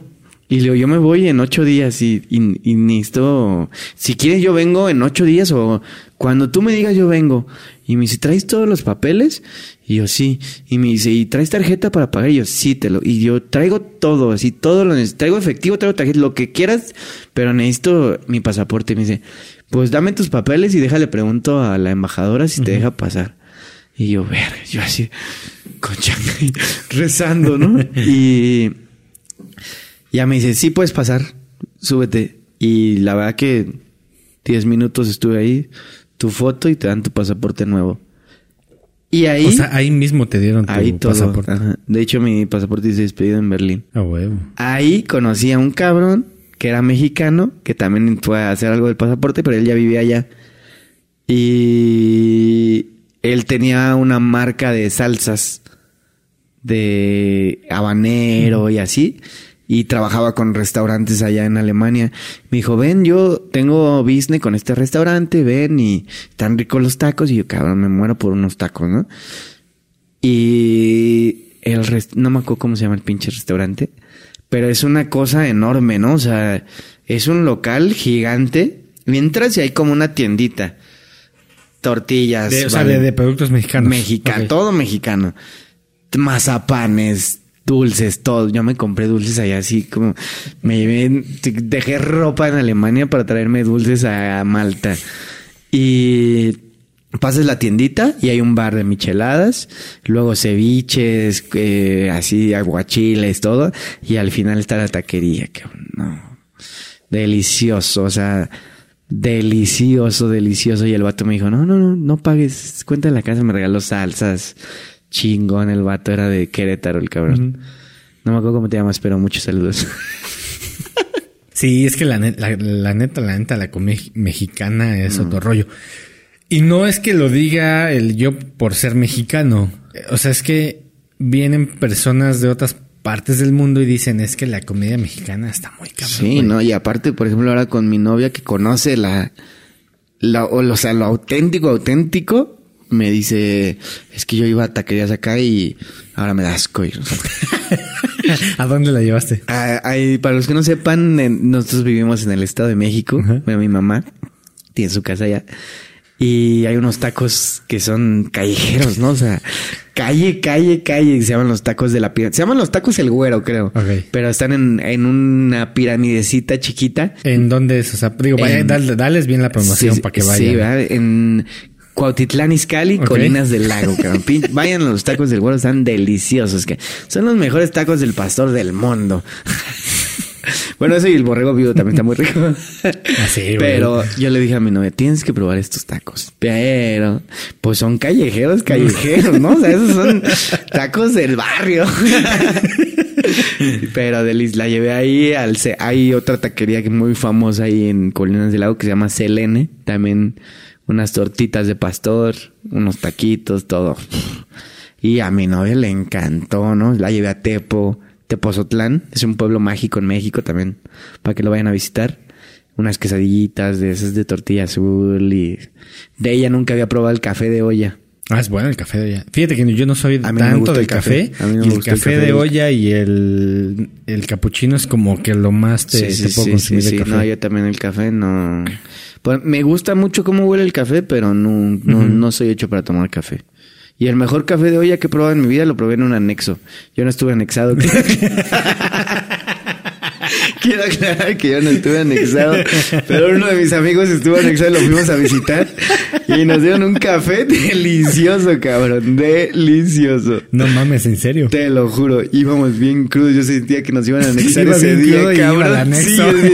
Ahorita que nos vuelan, cabrón, nos van a dejar aquí los hijos de la verga. Sí, yo, yo creo que la, la comida mexicana es muy diversa. O sea, tú vas, por ejemplo, a Michoacán, a Querétaro, a cada estado tiene Monterrey, diferentes cosas, y sí, tiene un ¿no? putazo, güey. Sí, no, no, no, no, no. Y yo creo que es muy rica en sabor. Eso es lo que todo tiene mucho sabor. O sea, muchos me preguntaban así y les decía, vamos a cenar quesadillas. ¿Y cómo es eso? Y yo, pues nada más es quesito y... Aparte esa es otra, ¿no? Que no hay queso Oaxaca, ¿no? En, mi, en lo personal, mi queso favorito es el queso Oaxaca. Ajá. Y, en- y no hay en otros lados, ¿no? O sea, yo les decía a todos, es que si prueban una quesadilla con pinche queso Oaxaca, les cambia el mundo, Sí. les cambia la vida. O manchego, güey. Sí, pero el Oaxaca no mames. El Oaxaca es creo que el quinto queso más verga del mundo. Y hay un ranking de quesos porque allá me salía mucho muchas cosas como hacen como muchos rankings de comida de todo el mundo ¿En dónde? en Malta. Ah, ok, ok. O sea, lo, es- Eh. o sea, le dan mucha importancia. O sea, es- pero no, no sé si sea solo de Malta o es como algo a nivel mundial, pero me salían muchos así como mensajitos, así de se hizo el ranking a nivel mundial de la comida más chida del mundo y hay cosas así, un buen de cosas mexicanas y te digo que el queso no sé si es el tercero o el quinto. El queso Oaxaca, ¿no? El queso Oaxaca. ¿Y qué crees que cuando fui a Oaxaca no les no les gusta que le digan queso Oaxaca? Es quesillo, güey. yo no sabía eso. Ay, ni yo. Fíjate, yo, perdón, gente de Oaxaca. no, yo no sabía Sí, tampoco, güey. ¿eh? Yo creo que la comida es con lo que más sufría ya. O sea, te digo, en cada lugar que iba era buscar a ver dónde podía comer algo mexicano. Oye, y, sí. y en cuestión de trabajo, tu día a día, digo, sé, habías comentado que es un poco menos, pero ¿cómo Sí. estructurabas ese día? ¿Cómo era el proceso creativo en Malta, güey? Porque lo que yo percibo es que era más, más exigente, o sea, es como... no, no, no. o- Sabes o- que esto es. era totalmente diferente porque antes de que llegáramos nosotros no tenían idea de que era una animación. O sea, no nosotros, o sea, mi amigo, el, el gerente, reestructuró todo así de que en vez de le ponían el nombre a Aquajim de los ejercicios en el agua y era bailar una canción. Y para nosotros era así como, de, "Nah, esto no es un aquagym, ¿no? O sea, te va- y capacitamos a todos allá para que hicieran algo, o sea, ya ni, ni agarraban el micrófono. O sea, yo vi a, ahí la misma cadena que nos contrató a nosotros, tiene otros hoteles ahí en Malta. Y los otros gerentes, o sea, algo horrible, ¿no? O sea, que te presentaban el... Allá es muy importante presentar el show, pero para el dueño de la compañía era más importante que tú hablaras en tres idiomas que hacerlo bien. Porque, por ejemplo, los, lo, había unos gerentes que hablaban, no sé, francés, inglés y alemán. Pero te decían las cosas así como si estuvieran leyendo así de hola, buenas tardes, buenas noches, como, como en el avión, ¿no? Ah, sí, pasajeros. Con destino. Y, y, y, o sea, que la gente te dice, ¿qué está diciendo? Y tú, pues yo tampoco sé, señora, no le entiendo ni madres, ¿no? Y pues veían a nosotros como nosotros eh, decimos que tiene una estructura el presentar un show porque tienes que, primero que nada, llamar la atención de la gente, ¿no? Hacer como, yo los hacía, por ejemplo, decir, eh, buenas noches, bienvenidos, hoy me van a ayudar a presentar el show, obviamente todo en inglés, ¿no? Allá sin nada, no hablas nada español nunca. Y buenas noches, me van a presentar a, me van a ayudar a presentar el show esta noche, porque si empiezas tú a hablar en el escenario como merolico, pues nadie te va a hacer, o sea, hay personas que te hacen caso y tú tienes que llamar la atención de la gente, ¿no? Entonces yo les decía, todos van a repetir después de mí y vamos a hablar en español. Y les decía, todos digan, hola. Y pues todo el, primero hay dos, tres gente, hola. Y yo, a ver, ¿qué está pasando? necesitamos levantar el público porque si no, ellos no van a bailar bien. Entonces necesitamos, necesito que todos ustedes repitan después de mí. Entonces ya empiezas, hola, y ya te presentas, ¿no? Bienvenidos al teatro, estamos, vamos a tener nuestro show de Vaselina, o sea, algo, por darte un ejemplo. Eh, ¿A quién le gusta Vaselina? Entonces empieza a platicar un poquito del show. Y lo que hacíamos ahí era eh, llamarlos por países, ¿no? O sea, yo voy a decir tu país y ustedes hagan ruido, ¿no? Entonces decías, a ver, tenemos gente de Malta, y ya, pues casi era como en México, ¿no? No había casi malteses nunca en el hotel. Eh, gente de Polonia y todo, ay, así, ¿no? Y les dices cosas en polaco, ¿no? Así de, yo sabía decir buenas noches, entonces le decía, dobrano, y ya, entonces, ah, sí, ¿no? dobre, dobre, y así, ¿no? Y, dejas al final el que es el más fuerte, ¿no? Inglaterra, que siempre hay un buen de ingleses, ¿no? Pero cuando veías que no estaba jalando, teníamos como un truquito, ¿no? O sea, de que sabíamos así de que, pues no, yo estaba en el público y, mi amigo decía, gente de México, y pues tú solo así de, ¡Ah! o sea, gritabas un grito y todos así de, ya empiezan a gritar y, y así. Entonces ya, de ahí ya que todos están así como más prendidos, ya les preguntas, bueno, ¿están listos para el show o no? Y así de, ¡Eh! No, no, no, no, no. Recuerden, si hacen más ruido, más aplausos, ellos van a bailar excelente. Entonces, gente, ¿están listos para el show? Y ya todos, ah, ya bueno, este es showtime. Y ya empieza el show. Pero es como ese proceso a que si tú llegas y, hola, buenas noches, vamos a tener nuestro show esta noche, bienvenidos a la Ciudad de México. sí, no. O sea, tuviste que reestructurar totalmente, bueno, traerte un poco de lo que hacías en Cancún a Malta. Sí, o Porque sea. es que la gente, vamos a, o sea, lo que entiendo es que cada hotel como que ya tiene sus clientes frecuentes, ¿no? Sí. Y esos clientes frecuentes que van eh, constantemente, al ver eso como que dicen, es que no había visto esto antes. Y hacerlos entrar en ese juego está muy cabrón. No, y aparte hay gente que dice, nunca había visto esto y me encanta. Pero hay gente que dice, ¿por qué me estás haciendo tanto ruido en mis vacaciones? Yo quiero estar tranquilo y, y así son muchos los ingleses, así de que, hola, buenas tardes, y se voltean, o sea, ni siquiera te, te dicen buenos días, te voltean, te voltean así la... Y tú así de, nada más te estoy diciendo buenos días, ¿no? O sea, qué pedo, cabrón. Y, y fue cambiar todo eso, porque hacían cosas de que, o sea, los juegos que ellos hacían era poner una canasta en la piscina y los que querían lanzar, o sea, anotarla, ¿no? Y pues nosotros llegamos, tráeme una bocina, tráeme un micrófono, que vamos a hacer este juego y, y es lo mismo llegar y buenas tardes, ¿cómo están?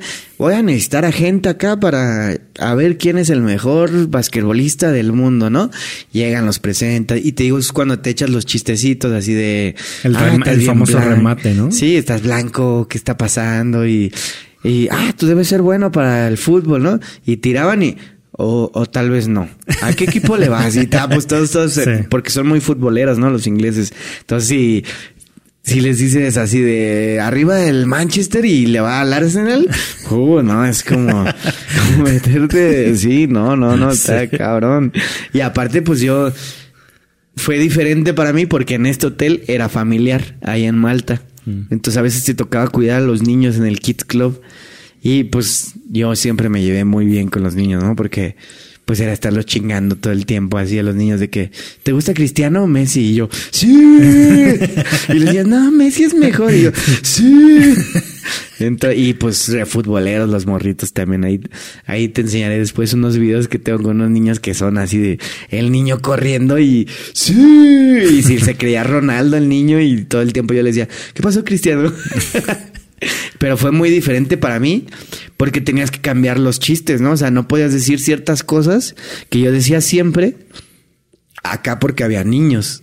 Entonces, yo creo que eso fue el cambio más grande que tuve, el adaptarme a, a trabajar con los niños, porque de repente yo quería decir cosas así como la animación que yo tenía en México era como muy, no sexual, sexual, pero pues tirabas chascarrillos, ¿no? Así de que, pues, él decía 69 y ya decía, "Uy", y pues acá no podías decir eso, ¿no? Porque pues el niño se te quedaba así, que, ¿qué es Sí, eso? no, sí, sí, sí, sí, sí, a huevo.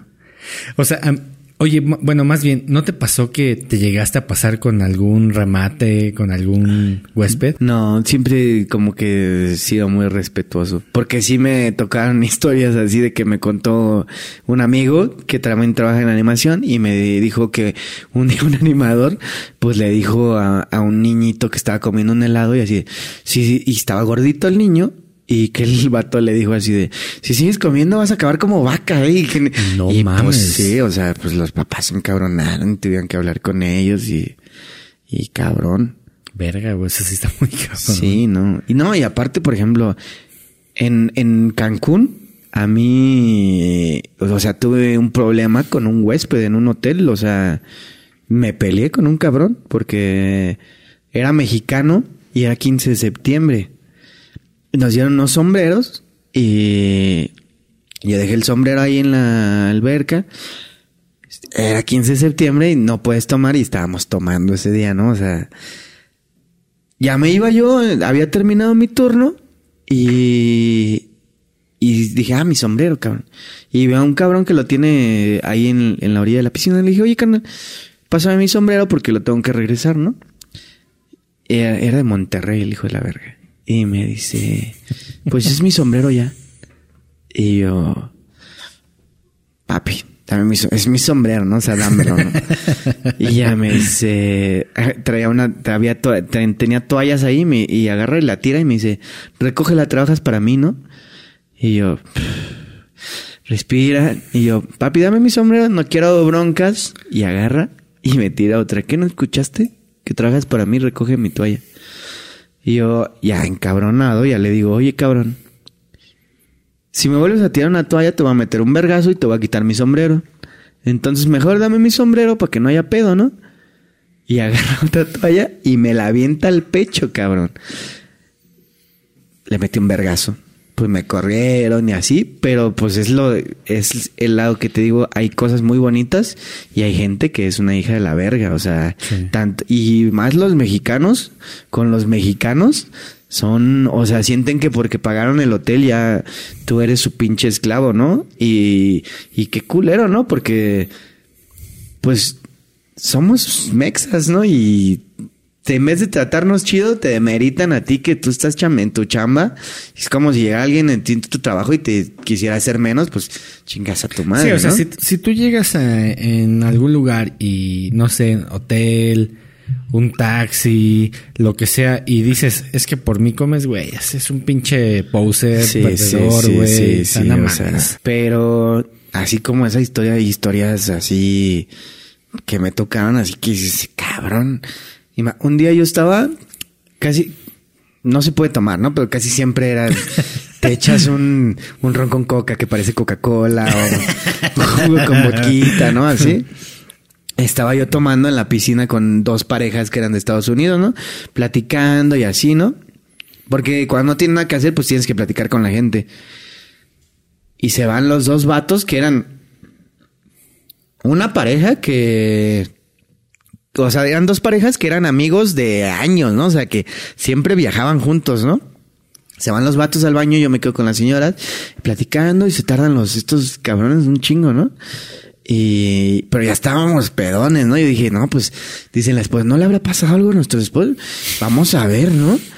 Cabrón, vamos al baño y era así como un cuartito y se veía, o sea, si estabas en la orillita se veía, ¿no? Para adentro. Llegamos, cabrón, los cabrones besándose, cabrón. y yo, la señora se volvió loca, lo agarra del cabello, cabrón, lo tira al suelo y lo empieza a verguiar así. Pa, pa, pa. Y yo, pues, ¿qué hago? Yo, tranquilas, nada, fue un beso. y la señora dice, ¿cómo pudiste hacerme esto? Y si eso como familia. Y yo, verga, ¿no? O sea, pues también los cabrones, ¿por qué? ¿Cómo verga lo haces en, lo haces en el baño escondido, ¿no? En En frente, sí, ¿no? Y, y eran así, que me- contaban que siempre viajaban juntos, imagínate. Pues se dormían las esposas y jugaban espadazos, cabrón. Oye, ¿y qué fue lo más cabrón que te tocó ver? O sea, de en ese tiempo que llevas. Yo eh, un día estaban remodelando el hotel. Yo creo que lo más cabrón fue eso porque se cayó un vato de de los trabajadores y se murió el cabrón.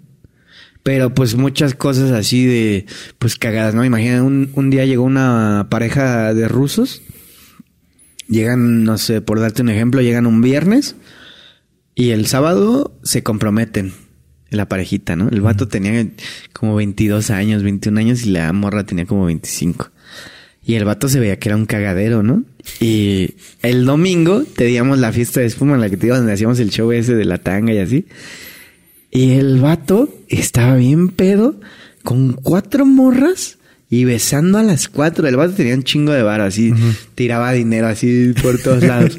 besando a las morras y llega la, la, la comprometida, la, la prometida y a gritarle cosas en, en ruso y nosotros así en medio de la piscina, o sea, en medio de la fiesta y yo estaba viendo y la morra así de pero en puta, de esas que hasta se le salta la vena, cabrón, ¿no? Y yo, verga, se quita el anillo y lo avienta en medio de la fiesta de la espuma. El vato bien borracho, se para, se mete a la piscina, saca el anillo y todo se que ¡ah! El vato al otro día llorando, desconsolado, porque pues, obviamente lo mandaron a la verga. Y la morra se agarró otro vato en el hotel y se quedó con el vato. Y pues todas las vacaciones, tenían creo que como dos semanas. Pues el vato llorando todo el tiempo. No Nos la llevamos a cotorrear y yo le decía, carnal, el, su papá creo que tenía restaurantes de mariscos por toda Rusia y partes de Europa. Y yo le decía, carnal, mira, tú tienes un chingo de dinero. Estás bien joven la hubieras cagado si te hubieras casado. Le digo, mira, disfruta y ya, nada, pues ya cuando nos llevamos de fiesta, pues se agarraba ahí unas morrillas y ya se le olvidaba un poco, pero así, o sea, dices, me tocó ver parejas que se casaron y la morra engañaba al vato el mismo día de la boda. No mames. Con animadores. No mames. De plano así. De plano. Qué cabrón, ¿no? Un día yo estaba en la fiesta de espuma estaba bailando así en la orillita del alberca y llega una morra y me empiezo a bailar, pero como, como perreo. Pero tú sabes cuando el perreo es como, ¿estamos bailando? O ya... Vamos. y ya, ¿no? Y llega un vato y la besa, ¿no? Y yo así de, carnal, pero nada más estábamos bailando, yo estoy trabajando, ¿no? O sea, que te, y me dice, ¿te gusta mi morra? O sea, en inglés, ¿no? Me dice, ¿You like my girlfriend? y yo así de, pues, ¿qué te digo, no? O sea, pues nada más me bailó, pero pues yo estoy trabajando y, pues no la puedes así cagar porque en teoría no te puedes meter con las huéspedes no, nunca, ¿no? corren luego, luego, ¿no? Cabrón, o sea, al, al instante. Y, y ya le digo así como de, pues está guapa, ¿no? y me dice, no, pues si quieres, puedes tenerla. Y yo, ¿cómo? Y me dice, a mí me gusta ver que ella disfrute. y yo, pero a ver, a ver, a ver. ¿Cómo? A ver, espérate. A ver, ¿qué está pasando, no? Y, y le digo, o sea, pero mira, yo ni te conozco y yo no quiero, o sea, yo no quiero hacer un contigo porque pues, ni, ni sé quién eres, ¿no? O sea, me gusta tu morra, pero ya que lo estás poniendo así, y me dice, no, no, no, no, no, yo nada más voy a ver. Y yo, pero cabrón, te acercas y yo te meto un vergazo, ¿no? O sea, y me dice, no, te lo, a mí me gusta ver que disfrute ella. Y yo, pues arre, vamos. Y pues había, ahí cerca del hotel había un motel. Y yo, pues yo te veo ahí, mira, te veo ahí y pues tú dime qué habitación y yo llego, ¿no? Y ya llegué y el vato se sentó en el O sea, obviamente yo andaba como, eh, te acercas y, te, y así, o sea, así historias locas que, que llegaban los vatos y te ofrecían a sus morras o... O sea, hay mucho exceso, ¿no? Sí, ¿no? Y hay hoteles que es más el exceso aún, o sea, hay uno que se llama... ¿Cómo se llama? Temptations. Ajá. O sea, solo para adultos, de lo, de lo que comentabas al, casi al inicio. Ahí que, es como- que empezaste solo para adultos. Ahí, pero ahí yo no trabajé. Ahí solo fuimos un- una vez porque fui con mi, con mi hermano, de hecho, con el Sergio. ya, ya se acordó, ya se está riendo. no, allá era una locura, cabrón. Era, o sea, los juegos para empezar allá es, era- hacían uno que se llamaba Iron Man. Que normalmente el Iron Man es como, haces como un circuito nadando, metiendo cosas y así, ¿no? O sea, aventando pelotas y así. Pero ahí era, te, te aventabas unas lagartijas y te metías a la, a la alberca y había como una hilera como de 10 morras en toples, ¿no? Para empezar. Besabas a una, te metías abajo de las piernas de la, de la morra y besabas a la otra y así, ¿no? Toda la fila. Pasabas, aventabas unas pelotas y te cruzabas la- al otro lado de la piscina y le tenías que bailar como a, a vatos y a así en los camastros, así como, como otros 10. Y, pero todo es muy sexual en ese hotel, es como para swingers. O sea, Y- es un hotel para swingers. Eh, pero, pero es que, por ejemplo, ahí yo creo que el hotel, obviamente no va a decir, ahí somos un hotel swingers. el, el problema es encontrarlo, ¿no? O sea, como cómo das con él. Ajá. Es como Yo de creo suerte, que ya es como cuestión de ellos, así de que ya se organizan ellos, porque hasta traen como unos collares. No mames, que- ah, o sea, es ya- como, o sea, sí, ver, que tú si sabes somos, que o sea, ellos son- si somos una pareja swinger, traemos el collar Ajá. y esos collares la administración los tiene. No, no, no, no, esos tú, ellos los llevan. ah, así. ya te entendí, Sí, o sí, sea, sí. o sea, arman un grupo de parejas y entre ellos hacen esos collares. Oye, ajá, y llegan y así como que ellos ya saben que esos collares ya es de gente swinger y... Pero, por ejemplo, ese día que estuvimos ahí, hicieron una fiesta como de superhéroes y pues no mames, todas las morras sin... En toples y vestida segundo como de Wonder Woman y qué verga, pues si traes disfraz, mija. Pero pues todo es así bien open mind ahí de así muy de mente abierta así cabrón, es una yo, locura. yo creo que es mucho exceso, ¿no? O sea, yo creo que... Pero en general en, en, en Cancún yo creo que... Y más como animador, pues imagínate. Las morras ven que tú le hablas a todo el mundo. Y pues todos te quieren hablar, tú eres la sensación, te ven hacer los juegos y que te la pasas chido. Entonces, pues las morras vienen solitas, ¿no? O sea, Sí. hay veces que, que haces el micrófono y te caen así de que... "Ay, me encantó. Yo siempre les digo que son los ojos de come. Cuando te hacen así, ay. y lo saben todas las mujeres que son así. Oye, eh, tengo una pregunta. Eh, ¿Cómo cuidas eh, tu piel? O sea, al estar tanto expuesto al sol, porque digo, en Sí. estos pinches tiempos está Sí, muy no, cabrón. Pero ¿cómo te acostumbras? ¿Y Pues cómo cuidas tu piel, güey? Porque eso a la larga creo que está muy cabrón, ¿no? Un chingo de bloqueador todo el tiempo. Que a veces te vale un poquito de verga porque te acostumbras tanto al sol. Pero ahorita estoy blanquito, ¿eh? He estado más pinche, o sea que negro, negro, negro. Pero sí es un chingo de bloqueador y pues la verdad que no tienes de otra más que bloqueador y cremas porque está cabrón el sol, o sea, y es todo el día en la piscina, es el sol, el cloro, la arena, en todo te jode la pinche piel y pues sí hay en hay como un como traes también la gorra, hay porque a veces ya dices, no mames, necesito una pinche gorra para el sol y te sale como un pinche honguito que es como se te ve blanco. Creo que por aquí tengo un poquito, pero o sea, tienes que poner crema y crema y crema para que se te quite. Pero sí está es te regalan todo- todos los, los turistas te dejan bloqueadores, te dejan cremas, entonces sobrevives de eso. Es que está muy cabrón porque, o sea, yo lo veo y, y la neta, la neta, yo no sé. Esa sería una de las razones por la cual pensaría tomar el trabajo. Neta, porque, Sí. o sea, te puede dar cáncer de piel. No, imagínate, ahí en Malta llegó una... Hacían unas contrataciones que tú decías, cabrón. Llegaba gente que no hablaba inglés nada. Y tú así como de... Tienes, que, tienes que hablar inglés, ¿no? Y llegó una... una era medio señora que yo le me la echaron para que yo le diera como la introducción. Es que yo no puedo estar en el sol porque tengo cáncer de piel y yo... ¿Cómo? O sea, no sé si tienes una idea de cómo es este trabajo, pero estamos todo el día en el sol, todo el día en la alberca. Y eso es lo que le falta más allá en Malta.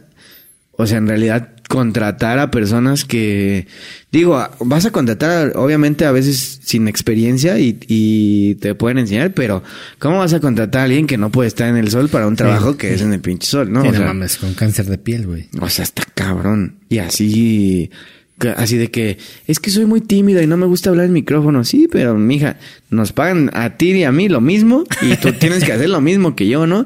Y allá, por ejemplo, no, allá yo era DJ, era presentador, era Todo lo... todo, así, todo, todo, todo. Y ahorita no sé cómo le estén haciendo.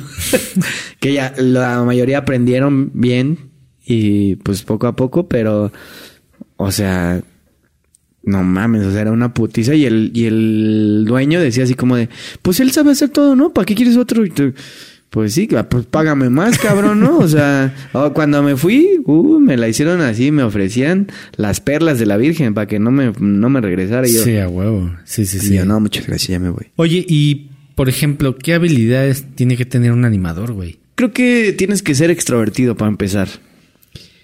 Y lo puedes o sea, lo puedes adquirir eso durante el tiempo, pero te tiene que gustar hablar con la gente, te tiene que gustar ponerte en ridículo porque haces muchas pendejadas, o sea, yo me vestía de mujer, te digo, estaba en tanga, ahí tienes que ser muchas cosas que a lo mejor nunca pensaste hacer, ¿no? O sea, de que, pues yo nunca pensé ponerme una tanga y estar enfrente de toda la gente y a lo mejor al principio pues te da un poquito de pena, ¿no? Y así, pero ya después, o sea, yo creo que lo mejor de ese trabajo es que te da mucha confianza en ti mismo para hacer lo que tú quieras, ¿no? O sea, de que el hecho de tú hablar enfrente de tantas personas te va, se va quedando en ti, ¿no? O sea, y, y yo ahora llego a, si no conozco en algún lugar a alguien, me pongo a platicar con quien sea porque pues eso hago todos los días, ¿no? O sea, es,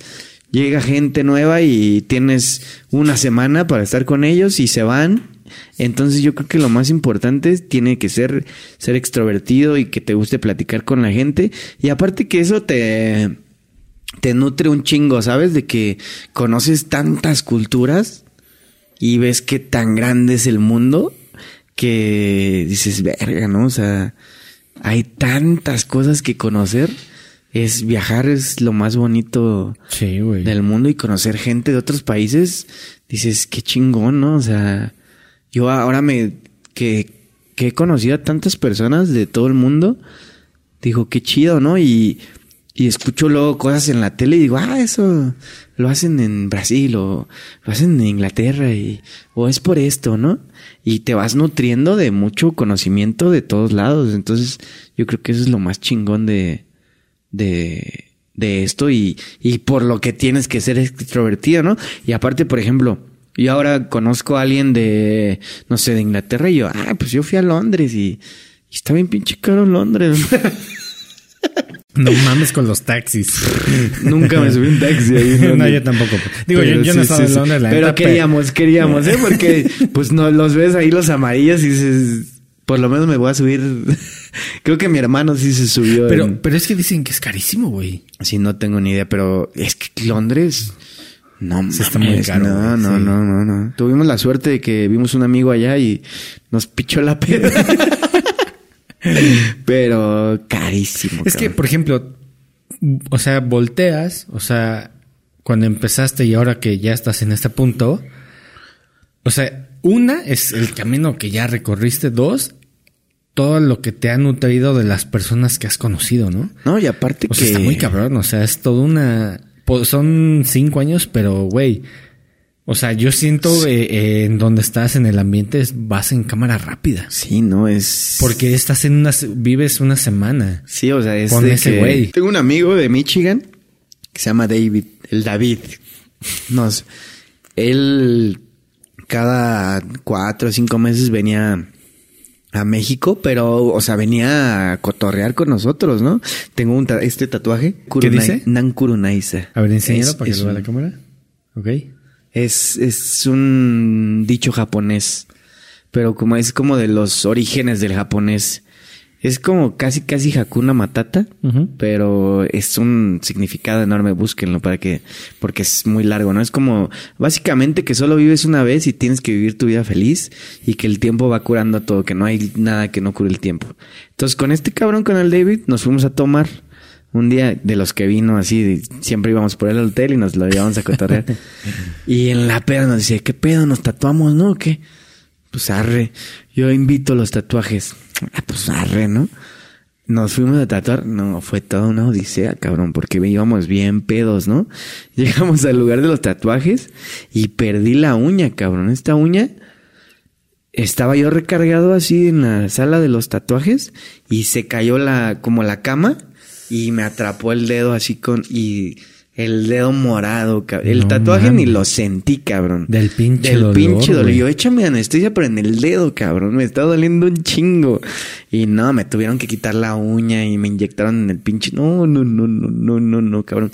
Pero son de los casos que te digo que, pues haces amigos, ¿no? O sea, ahí. Y la banda, al, el, el David ya conozco a su mamá, a su cuñado, hasta a todos, ¿no? Y al cuñado le gustaba el fútbol, nos lo llevamos a llevar a, nos lo llevamos a jugar a una cancha ahí en la calle, en Playa del Carmen. Y el vato, pues no mames, son experiencias que dices, no mames, fui a México y estuve jugando en una cancha fucho con la banda de ahí y, Sí.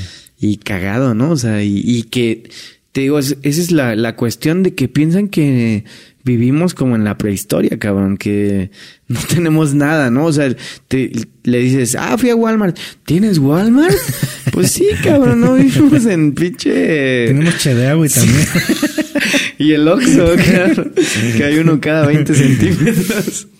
Sí, y eso también fue otro shock muy grande cuando cambié de Cancún a, o sea, de, de México allá, que allá se muere todo en Malta a las 12, cabrón, y a la una y ya lo único que encuentras abierto es un kebab y ya párale de contar y no... O sea, se muere completamente Se la muere, o sea, se...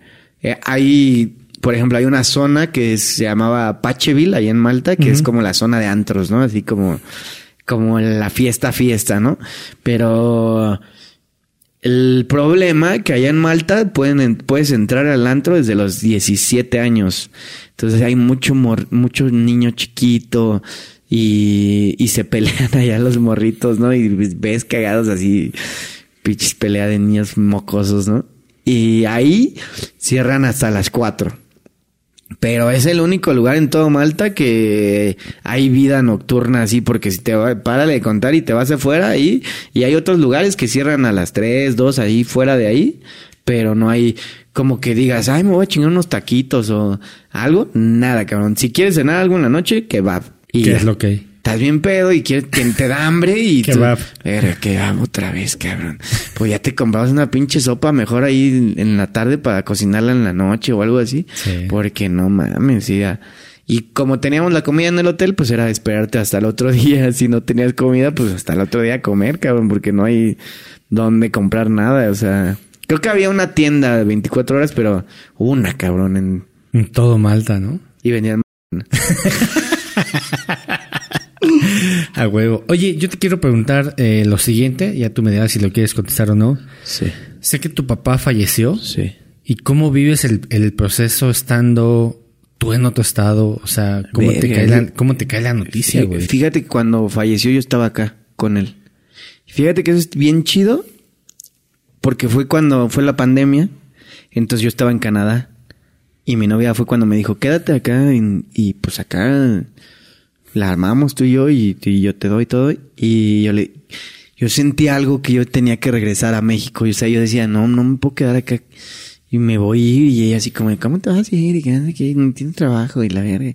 Yo no, me voy a regresar. Entonces, me regreso y pues la primera parte de la pandemia fue bien chingona, ¿no? Porque pues vi a mi familia, vi a mis amigos que no había visto hace un chingo, entonces nos la vivíamos de peda en peda y pues ¿qué hacías, no? O sea, no, no había otra, o, o tomabas o estabas en tu casa viendo películas o platicando con tu familia, en, en caso, por ejemplo, mi hermano trabajando, mi papá dando clases, era papá maestro y trabajando y dando clases ahí en la casa, pero pues yo, pues no hacían ni verga, cabrón. o sea, Animándolos. Sí, yo, eh, vamos. Ah, imagínate, nos podíamos hacer zumba entre la familia y yo, porque yo daba zumba ahí en la, da zumba, las clases de baile, todo.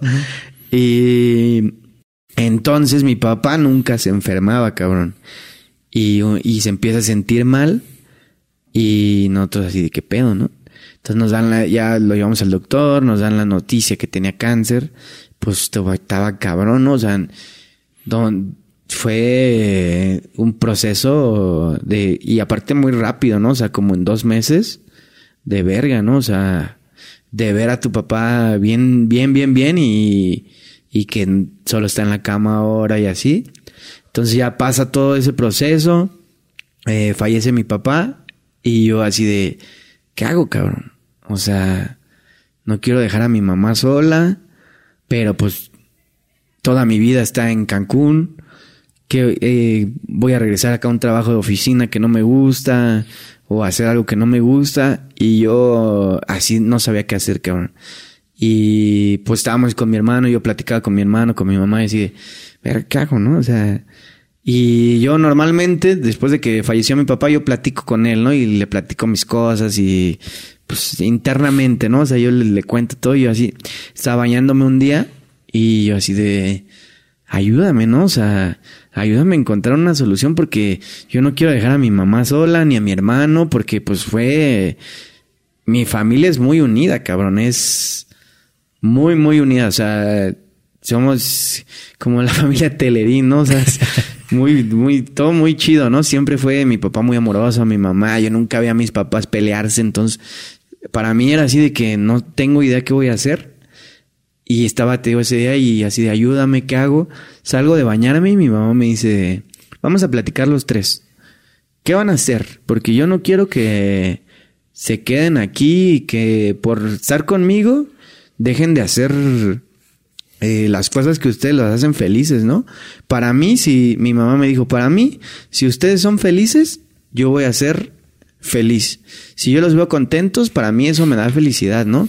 Y yo no quiero que te quedes aquí porque yo sé que a ti te gusta el trabajo que estás haciendo allá y yo veo cómo lo disfrutas, ¿no? Entonces, yo prefiero que tú te vayas allá y que seas feliz y para mí eso me va a hacer feliz y por eso me fui allá, ¿no? Y a partir de eso yo trato de vivir feliz por mi papá, por mi mamá, por mi hermano y, y siento que si me está viendo, quiero que vea que estoy disfrutando mi vida. No quiero que vea cuando estoy fumando ¿no? Porque, porque se van cabronar, ¿no? Pero yo trato de vivir feliz por ellos y me lo tengo un botecito que de cenizas de mi papá y me la llevé a Malta y le eché cenizas en el mar de Malta y le dije, tú estuviste conmigo todo el día acá, jefe, y Qué cabrón, güey, la neta. fue un proceso muy cabrón, o sea, Es que, o sea, el, el solo hecho de. De que, a ver, tu familia es tan unida sí. y luego se va Sí, tu papá no, no, y no mames, vivir ese proceso es muy cabrón, güey. O sea, No, y yo lo veía por mi mamá, porque yo decía, no mames, mi mamá le va a dar algo, o sea, le va a pasar algo, o sea, porque, pues, a fin de cuentas, al- ya cuando yo estaba yo en Cancún y mi hermano ya no vivía en la casa tampoco, entonces, por muchos años, como por tres, cuatro años, fueron solo ellos dos. No mames, sí está muy Entonces, perro, güey. de tenerse solo ellos dos, mi hermano iba a la casa a verlos y así, pero para mí era más difícil, ¿no? Y yo, yo lo veía más por mi mamá, así de que decía, verga, ¿no? O sea, se va y, y muy fuerte mi mamá, la verdad que le pesa mucho, pero yo la veo muy bien. O sea, yo sé que a la fecha le cuesta mucho trabajo, como a todos, ¿no? O sea, nunca se te va... Es algo muy cabrón, ¿no? O sea, de vivir, pero como te digo, yo trato de hacer las cosas feliz por él, ¿no? Para que vea que estamos chido y... Fíjate que hace uno, hace como uno o dos meses vino una una señora que toca el salterio. El salterio es como un tipo de arpa, vamos así a Ajá. ponerlo, pero es como acostado y tiene como 90 cuerdas. A la verga. Entonces, ella le tocó el proceso de que su hijo se, se fue. Entonces, ahí está muy cabrón, porque el, psic- el- la lógica de la vida o la lógica de esto es que tú veas eh, que tus papás se vayan, Sí. no al revés. Sí, no, no, Entonces, híjole, está muy cabrón. No, no, no, ah, no digo, eso es, digo, eso es como, ay, no mames, se- pero maneras se fue. Pero está muy cabrón. Sí. O sea, no, yo no, creo que no, el no, proceso. no, no, o- no. ¿Y cómo llevas tú ese proceso internamente? O sea, llegas a, a- sigues trabajando y qué pasa, güey. Pues sí, o sea, te digo, es, hay veces que... O sea, agarraste y dijiste lo que tenga que ser. Sí, prácticamente, pero te digo, yo creo que... pero es que sí fue así, cabrón, porque hay veces que haces cosas que le quisieras contar, ¿no? O sea, que quisieras hablarle y porque nosotros todo lo que hacemos es en el grupo de nosotros tres, ¿no? O sea, mi mamá, mi hermano y yo así de, ay, mira, estoy acá y estoy acá. Y hay veces que te pasan cosas bien chingonas y que tú quisieras, o sea, le cuentas, a, yo le cuento a mi mamá y a mi hermano y siento chido, pero quisiera yo a marcarle a mi papá y decirle, oye, pa, no mames, me fui a Europa a vivir un pinche año y, y yo sé que estaría bien feliz, ¿no? O sea, por, por mí y, y eso es lo que a mí, yo creo que me motiva de que, pues, por, por nosotros, ¿no? O sea, por mi familia. Mira, aquí los traigo. Alas somos. Mi hermano, mi papá era Arturo, mi mamá Leti, yo Arturo y mi hermano Sergio. Entonces, por ellos es. Alas, está alas. chido, güey. Sí. Y este me lo hizo en Malta bien pinche caro, cabrón. Nada más por hacerme un tatuaje ahí en Malta y decir, ay, este es, de Malta. Malta. Es de Malta, perro. Esto no es normal, es de Malta, cabrón, europeo, perro. Qué chido, güey. La sí. neta, creo que llevar, sí. bueno, yo percibo que no, sí te pegó, pero sí, supiste no. llevar el No, y acá lo traigo, mira. Igual ese me lo escribió mi papá. Hola, hijo, te amo, te amo, te adoro. Atentamente tu padre. Eso que fue un WhatsApp. Me lo escribió, o sea, es la letra de mi papá. O sea, yo le dije, cuando ya sabíamos al final que pues ya nos habían dicho que, que estaba muy cabrón, yo le dije, escríbeme algo que me lo quiero tatuar. Y mi mamá, pues odia los tatuajes, ¿no, cabrón? Y mi papá, pero me lo enseñas, cabrón, ¿eh? Y bueno, mi papá no decía groserías. me lo enseñas, me decía. Y llegaba mi mamá y, no te vas a tatuar ni más, cabrón.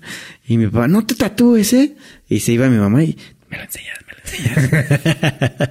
y ya, pues, pero no lo vio, pero me lo tatué. O sea, él sabía que me lo iba a tatuar. Pues le dedicamos este capítulo a tu sí, papá. a huevo. Donde quiera que esté. Sí. No ya, está, ya estamos por terminar. Vamos a pasar a la sección de, de la muerte. Y la pregunta es la siguiente. ¿Qué pasaría si llega la muerte? Ahora sí que te va a tocar a ti. Y te dice Arturo, te voy a dar una segunda oportunidad de que me des un speech para quedarte. ¿Qué le dirías? ¿Qué le diría a la muerte? Sí, dices, ya, ya me va a tocar, pero te va a dar una segunda oportunidad. Yo creo que yo le diría que me estaría dejar en este mundo porque me faltarían conocer muchas cosas de las que poco a poco he, ido descubierto del mundo. Porque yo antes mi mental, o sea, antes yo decía, no mames, amo México y, y, amo México todo, o sea, siempre voy a amar México, pero yo no quería viajar, ¿no? O sea, yo era así como que yo estoy chido en México y Cancún y me encanta y me gustaría más descubrir y esparcir alegría por el mundo, ¿no? O sea, yo creo que mi mamá siempre me ha dicho que yo me lleno de energía cuando lleno de energía a la gente. Entonces, y la verdad que yo me he sentido tan querido por la gente. Yo creo que eso sería lo más, lo, lo que le diría. Déjame de seguir esparciendo la, la felicidad que traigo para, que traigo felicidad de sobra y para vivir y hacer feliz a la gente. No mames, qué cabrón, güey. o sea, tienes una gran responsabilidad, la neta. O sea, más allá de tu trabajo, la neta es que dar felicidad a otras personas es, está muy cabrón. No, la verdad que, y, y me han dicho muchas veces, muchas personas que conozco de todo el mundo me han dicho, güey, yo nunca había conocido a una persona como tú con esa pinche energía y porque es un trabajo cansado de que a pesar de que a veces tú traes pedos en tu familia, en tu en tu vida, los pedos que tenemos todos, pero tú no puedes llegar a tu al, al trabajo que yo tengo y estar así de Sí, claro. Tú tienes que llegar y con toda Verga, la energía, sí cabrón. Cierto, a pesar de que tú traes un pedo muy cabrón, tú tienes que llegar, agarrar el micrófono y decir, eh, ¿cómo están todos? Vamos a cotorrear. Y a sí. pesar de que te esté llevando a la verga, tú tienes que dar esa, ese extra, ¿no? O sea, de sí. estar contento todo el tiempo, porque, pues imagínate que llegues, que llegue un vato a tus vacaciones y te diga, ay, ¿cómo estás? Me estoy cargando la verga, ¿no? Pero, pero, pues aquí estamos, ¿no? Entonces, Qué chido, güey. La traes buena vibra. Eso está, está bien. Oye, ¿y regresas ya aquí a México a como ya me quedo acá coordinador de, de, de, supervisor? De super, supervisor. Uh -huh. ¿Se puede decir el hotel o mejor que te busquen allá en Cancún? Sí. Que pregunten por ti. En Royalton, Cancún vamos a estar. ¿Sexy Papi? Sexy Papi. ¿O Arturo? Sexy Papi. Me conocen todos por Sexy Papi. Todos, todos, todos Sexy Papi. ¿Quieres dejar tus redes sociales o...? Sí, eh, ver, eh, Arturo Sandoval Pitch, mi Instagram. Y mi Facebook, Arturo Sandoval Martínez. Qué chido la neta, güey. Güey, pues está abierta para una segunda Sí, ¿no? Cuando parte 2, yo- ¿no? Sí, sí, sí. Ahora que regrese, ahora que regrese. O yo voy a Cancún, sí. estaría chido, Ah, güey. En la playita, mira. Estaría verga, güey. Sí, sí, sí, sí. Pues muchísimas gracias los que No. llegaron a este punto del podcast. Denle like, suscríbanse. Eh, recuerden zonacartelera.net, que es nuestro patro- patrocinador oficial. Ah, huevo. Eh, una playerita y digan, yo vengo de parte de, de invitado. De invitado. Pues muchas gracias. Nos vemos el siguiente capítulo. Chao. Chao, banda.